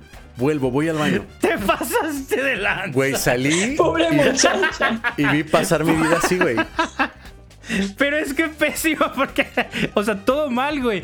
Te imagino reflexionando como súper profundo, como, neta, quiero casarme con ella. No, no, porque Cotorrey no me dejó ver un tráiler. Me largo, me voy a largar y la voy a abandonar. O sea, súper extremo todo. la leyenda dice que todavía está ahí, güey. Fíjate que yo he ido al cine varias veces ahí y he visto una muchacha canosa, güey, ahí sola. De hecho, güey, Maná escribió ella su amor. Estaba en una sala. En el cine, de San Blas. Te pasaste de las. Sola con refresco. Sola.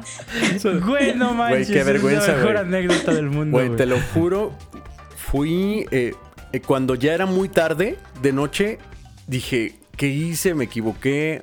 Le marqué varias veces, no me contestó. La vida Nos, puso junto y le dije, oye, perdóname, tuve una crisis. Le inventé algo, güey. Le inventé algo. Le dije, tuve una crisis y, me tuve que ir. Y, ya, güey. Muchachas, no sé cómo te llamas. Si un día escuchas esto, por favor, pídele a Ángel que se disculpe con la verdad. Güey, canté su misa de boda, güey. Canté su misa ah, de boda. Ah, bien. Ya, bueno, ya. Me fui en el ofertorio, güey. Me fui en el ofertorio. no dejaba de hablar. ¿Cómo que acepto? No me dejó escuchar el salmo. No, no, te creas. No, súper linda. Perdón, Mari Carmen, este, discúlpame. ¿Cómo estás? ¿Está bien? Va, siguiente pregunta de Mari, con Mari Carmen. No, dilo, no lo va a contar. Ah, no tiene, qué bueno, Dios. Qué bueno, mano, sí. Güey, nos humillamos tanto tú y yo para salvarla de esa pregunta, Qué pena. Va, tú, di, Mari Carmen, ¿continuamos con otra o vas a decirnos tu peor cita? Bueno, es que. Que no creo que supere a las nuestras. No, exacto, por eso, porque no va a superar a ustedes. No, no importa, tú, tú cuéntalo, o sea, así, lo más. O sea, es que no sé si en realidad es como una cita o qué, pero a de cuando estaba como adolescente, em, digamos, estaba quedando con una persona que de hecho era como en la etapa de mis 15 años, entonces esto está un poco medio trágico, pero en la etapa de mis 15 años y tú sabes que en la fiesta de 15 años pues siempre te dan algo, entonces llegó el cumpleaños de esa persona y yo, ojalá que no lo escuche, y yo pues toda la fiesta, este, vamos a, me emocioné, ¿no? En, hacer la fiesta de sorpresa y pues ahí, eh, digamos que compré cosas y todo y se me, como que se me vino un aliado pues a para organizar la fiesta, que después cuando terminó la fiesta y después de un tiempo me di cuenta que esa persona con la que me estaba ayudando, eh, que me estaba ayudando a, hacer las cosas, era eh, alguien que estaba como ahí con él, oh. pero, no era, pero no era una chica. ¡No! ¡Oh, Dios! Era un perro, seguro. No, neta. No, ma, o sea, se alió contigo para preparar la fiesta porque también a él le interesaba este chico. Y yo no sabía nada. no, sí, sí es incómodo.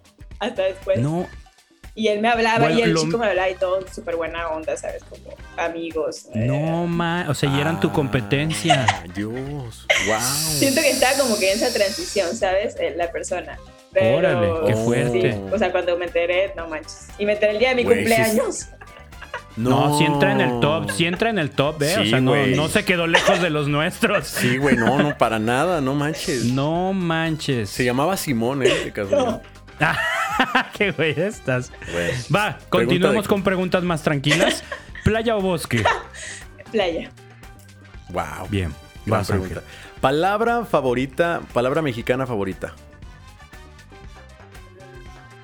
Bueno, de decir, no manches. Ah, ya. ok. Bien. ¿Con qué animal te identificas? Con un perro. Ah, wow. Ay, ¿Qué yo, wow, qué pendejo. ah, le estás hablando en el idioma que se identifica. y yo, ah, qué, suerte, yo hablo perro, güey. Ah, wow. Ah, bueno, sí, sí hablas perro, güey. De hecho, el otro día estaba, estaba, haciendo, estaba haciendo un ejercicio justo de, no sé, pues como de un animal, de que imagínate que eres un animal, no sé, pues como para hacer la, la, historia como desde cuando estás chiquito y cómo vas creciendo y cómo te vas sintiendo como psicológico, pues, y no sé por qué se me vino un cachorrito, un perro. Ah, bueno, es que eres tierna, eres tierna. Sí, eres tierna, eres obediente también. eres obediente. no, con tus papás, tu familia. A eso me refiero. Eres una buena hija, claro. Vas, Ángel, pregunta. Brava, brava, brava. no, no te creas. Este, oye, si no, mentira. Esta la voy a pasar. Es que la voy a decir después.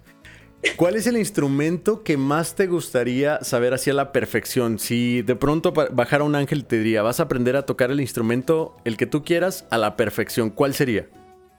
Piano, pero me, me choca el piano. Pero me ah, gustaría. ¿Por qué quisieras? Porque, porque me gustaría. Mujeres, a final de cuentas. Sí, bueno, entiendo la mujer. O sea, me gustaría dominarlo, pues, o sea, nunca, nunca he podido dominarlo porque, o sea, aprendo lo que tengo que aprender y ya, pero si es un instrumento la transición. bonito. Ajá. Sí, la transición es compleja, sí, te entiendo. No me gusta. Ok. Eh, peor vergüenza en un escenario. que se me caiga el micrófono, el cable del micrófono y siga cantando. No. y, luego, y, luego, darme cuenta o que alguien me diga y recogerlo así en plena canción. Súper incómodo. Oye, ¿y tú, Manu? ¿Sí te ha pasado un oso así mortal también? No, no que yo recuerde, fíjate. No, no me he expuesto tanto. O sea, errores, oh. errores. O una vez que este, estaba cantando y como que el, monitor estaba muy alto y no me atrevía a decirle como bájale. Entonces eh, yo le hacía como así, pero él entendía que tenía que subirle. Entonces canté y eso todos los chicos que estaban ese día creen que yo canté con el micrófono aquí. Ah, no. Ah, bien Luis Miguel, Mari Carmen, sí, Pero ellos dicen, no, se escuchó clarito. ¿Cómo se dan y cómo por acá? Porque me iba. no, no manches, súper mal. Eh, te toca, Ángel. Este, a ver, espérame. Aquí estaba. ¿Cuál de la banda, de las bandas que conoces o de las que te gustan, te hubiera gustado ser parte? De las bandas famosas.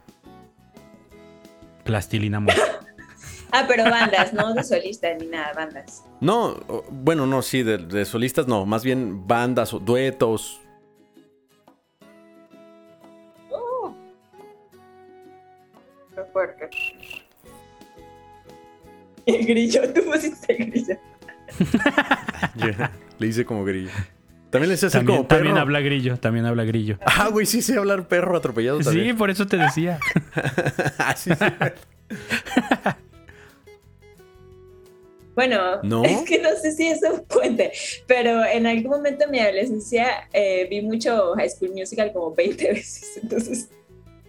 Ah, pues ¿Te a lo mejor sí, o sea, ser parte del elenco de, claro, High School Musical, mira. Puede ser. Eh, ¿Tú quieres abrazar a Zac Antes, porque ya... ya no se deja con esa mandíbula, ya no lo puedes abrazar, ¿no? Oye, ¿la foto era real? ¿Sí se ve así, Zac Efron? Yo creo que sí. Híjole, ya no. Qué fregada de vida, ¿no? Sí, no manches. No, no, no, muy mal. Va, siguiente pregunta. Si el presidente de Panamá te encargara cambiarle el nombre del al país, ¿cómo le pondrías? Qué fuerte. Eh, Estaría chistoso que le pusieras chorrera porque sería el canal de chorrera. ¡Qué malos son! Oye, es que para la gente de Panamá no entienden por qué ustedes están riendo. A ver, explíquenlo, por favor. Durante todo el episodio no entienden nada de lo que nos estamos riendo. No, pero, pero ¿por qué para ustedes chorrera no? Es, que en México pues. chorrera, chorrera se asocia mucho a un problema digestivo que te suelta el estómago. A la diarrea. Ajá, entonces decir... Sí. chingue su madre. Entonces decir que eres de chorrera es como decir que eres de esas que van mucho al baño o cosas así. Exacto. Ojalá y no te guste el pan para que el país se llamara Verduramá. Qué güey está. De hecho, a veces me, me molestan que pan, ama. Como partido. Panamá. Dame Panamá. Ah, ya. dame Panamá. Pero entonces, ¿cómo le pondrías a tu país si tú decidieras ponerle el nombre? eh, uh, Uniagua. Puede ser. Uniagua. claro, porque es la unión de los mares. O sea, ¿no ves el canal? Claro, mira. Ah, de acuerdo. Algo así. Ahí no son competencias Ciel y Bonafón. Ahí trabajan juntos, güey. ya, ya entiendo. Son marcas de agua, ¿eh? ¿eh? ¿Qué tal? Así traduciendo mexicano al panameño. Vas, Ángel. A mí me queda una pregunta. Vas tú. Este, esta es muy improvisada, no la tengo anotada. Pero, ¿qué arte marcial o, o deporte es el que te gusta ver en la televisión?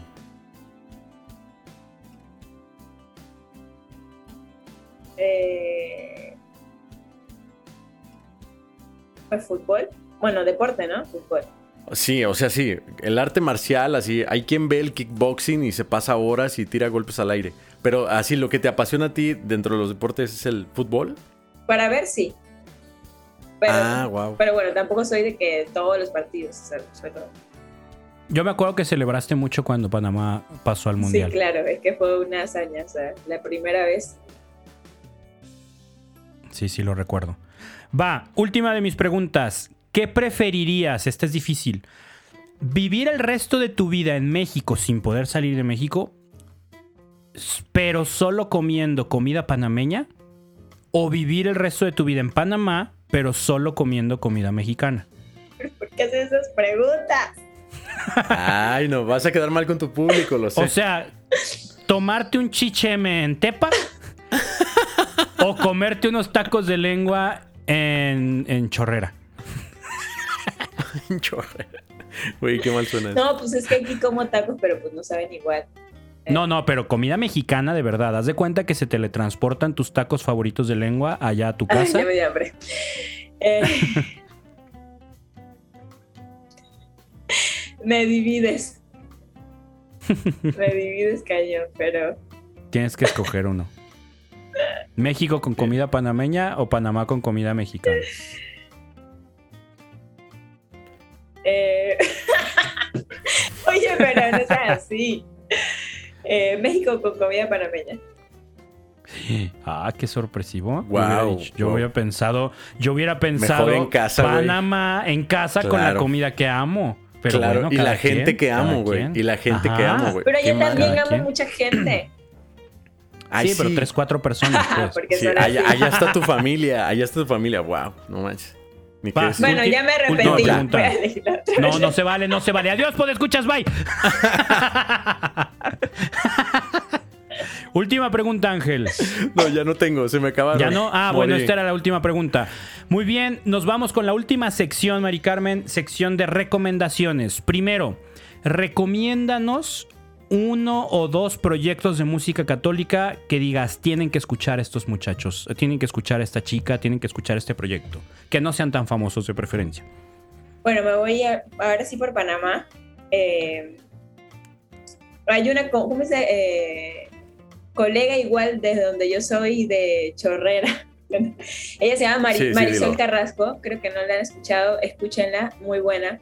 Eh, canciones muy, muy lindas. Y otra artista aquí en Panamá se llama Kenia Moreno, también acá en Panamá eh, mueve mucho a los jóvenes principalmente por un encuentro que hacen al año, entonces ellas dos podría decir. Marisol Carrasco y Kenia Moreno. Perfecto. vamos a escucharlas, vamos por ustedes muchachas, a ver si vamos a grabar nuestro episodio de recomendación y a ver si un día las podemos tener de invitadas. Ahora te pedimos que nos recomiendes un algo, un autor, un podcast, una cuenta de Instagram, un canal de YouTube, un contenido, un algo que le ayude a la gente en su crecimiento espiritual, en su crecimiento como músicos, en su crecimiento general. Que tú digas, esto te va a gustar, esto te va a servir un montón. Se fue, no. Eh, ¿Qué era? ¿Era un libro? ¿Era un podcast? ¿Era una cuenta de Instagram? ¿Una persona? ¿Un curso? ¿Un libro? Ángel, ya lo estoy perdiendo, ya lo estamos sí, perdiendo. Estoy perdiendo la batalla. Oye, ¿qué te pasa? no, no te creas, no. Eh, un podcast. Bueno, a mí me gusta escuchar mucho a Rebeca Barba, pues ella habla un poco como más espiritual de la teología del cuerpo y todo esto. Eh, ¿Quién más? Bueno, ahorita estoy eh, en la parte, estoy un poquito como profundizando en la parte de la psicología, entonces Walter Rizzo estoy leyendo, de hecho, libros de él y, se me hace muy, muy, interesante también en cuestión como de identidad, pues a veces yo creo que los músicos perdemos un poco como quiénes somos y y queremos parecernos a otros. De hecho, me veía mucho también en los retiros como que llegaba de que el Martín Valverde como chiquito, ¿no? O así como que como queriendo parecer, ¿no? Y buscar como que esa autenticidad de nosotros mismos, yo creo que es muy importante. Entonces, eh, pueden escuchar a Walter Rizzo también, eh, muy bueno. Y eh, Fray Nelson, amo Fray Nelson Medina, lo escucho también, escucho muchos sus videos de YouTube. Buenísimo. Y por último, un consejo técnico que le quieras dar a otros músicos católicos. De lo que sea. Bueno, bueno, lo que les decía anteriormente de eh, estudiar, o sea, por lo menos yo en esta pandemia que quizás no han salido como muchas cosas de eventos y todo, o sea, yo me metí mucho en mi cuadernito y buscar cursos, o sea, cosas que no, no como buscar curso a lo loco, sino, o sea, por, lo mismo que les digo, de que conozcanse a sí mismos y si ustedes creen que en la parte del canto están fallando, pues busquen algún curso que les pueda ayudar. O sea, si creen que, ustedes creen que están eh, subiendo buen contenido, pero no conocen nada de marketing, o sea, pónganse a investigar algo por ahí, o sea, busquen habilidades no solamente como de Biblia o de, bueno, de liturgia, no, o sea, ahora tenemos que meternos en el mundo para evangelizar realmente y yo creo que eh, debemos estar abiertos a las cualidades y habilidades humanas eh, para poder eh, realmente profesionalizar esto, ¿no? Porque de repente como que, bueno, Dios sí, te canto con el corazón, pero tú estás dirigiendo a la gente con un micrófono y no puedes cantar simplemente así desafinado, o sea, tienes que dar lo mejor y, estudiar, o sea, que esto sea serio. Buenísimo, muchísimas. Muchas ah, gracias por ese Y como decías, o sea, como, como les decía, o sea, en el momento en que no estás en acción, eh, estudia. Dios mañana te puede decir, ya te necesito, ya sea la oportunidad y ya estás listo. No manches, sí. Sí, totalmente de acuerdo. Hay que estar formados y preparados para cuando llegue el momento de actuar. Siempre hay algo que hacer. No hay Siempre, exacto. No hay un ahorita ya sé todo y no hay nada que hacer. Si ya sabes mucho, hay que hacer algo es con más, eso. Justo ayer estaba en una clase de, historia de la música y el profesor estaba hablando algo de que, que conoció en, en Europa como que investigó, no recuerdo el nombre, pero el mejor saxofonista y él estaba muy como que pero si él ya sabe todo, o sea, ¿cómo es cuando tú llegas y dices, ya lo sé todo? Y yo me quedé callada, no respondí, pero es que entre más sabes algo, no sabes nada. O sea, Exactamente. Sí, claro, sí. Sí, totalmente de acuerdo. Mientras más preparado estás, más te das cuenta de cuánto te falta. Literal. Perfecto. Pues Ángel, ¿algo que quieras decir antes de despedirnos? Nada, agradecerte, Mari Carmen. Muchas, muchas gracias por tu tiempo y por cotorrear y por estar abierta siempre a nuestros chistes malos. Sí, Mari Carmen, un placer de verdad, nos encantó tenerte. Ya habíamos platicado de agendar, no se había podido, lo habíamos este, pospuesto, pero ya se pudo. Un placer tenerte aquí primero como fan, gracias por acompañarnos durante tantos episodios escuchando y ahora qué bueno que te tuvimos, que nos compartiste de tu historia, de tus planes, de tu proceso. De verdad, muchísimas gracias. Este, escuchas, si no han escuchado la música de Mari Carmen, háganse un favor y búsquenla en YouTube, búsquenla en las plataformas, está en todos lados, tiene participaciones con un montón de buenos cantantes y su voz es, es, genial, es de las mejores voces católicas que hay ahorita. De verdad, escúchenla, tiene mucho que compartir, mucha fe que compartir a través de sus canciones, así es que no se no pierdan el tiempo y escúchenla pronto. Y yo les recomiendo que escuchen mi favorita que es la de Uno, esa canción a mí me encanta, que es una composición no sé si tuya o, y de Eva. No, mía. Wow. Ay, no manches, Uno, Neta, wow, es una gran canción. Ahí está. Ahí está la recomendación. Les vamos a dejar los links a las redes sociales, al canal de, YouTube y todo esto de Mari Carmen aquí en la descripción, junto con los links a sus audiciones cuando era adolescente.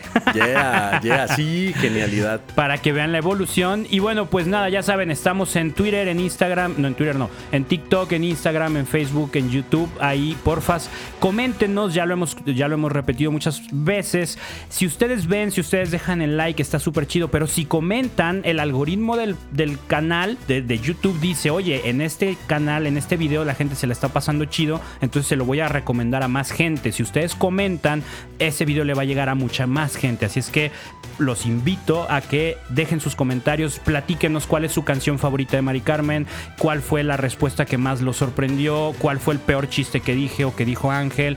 Comenten lo que quieran. Muchísimas gracias, Mari Carmen Ángel. Un placer grabar con ustedes. Esto fue Te Proyecto. Nos escuchamos, nos vemos la próxima. Chao. Chao, chao.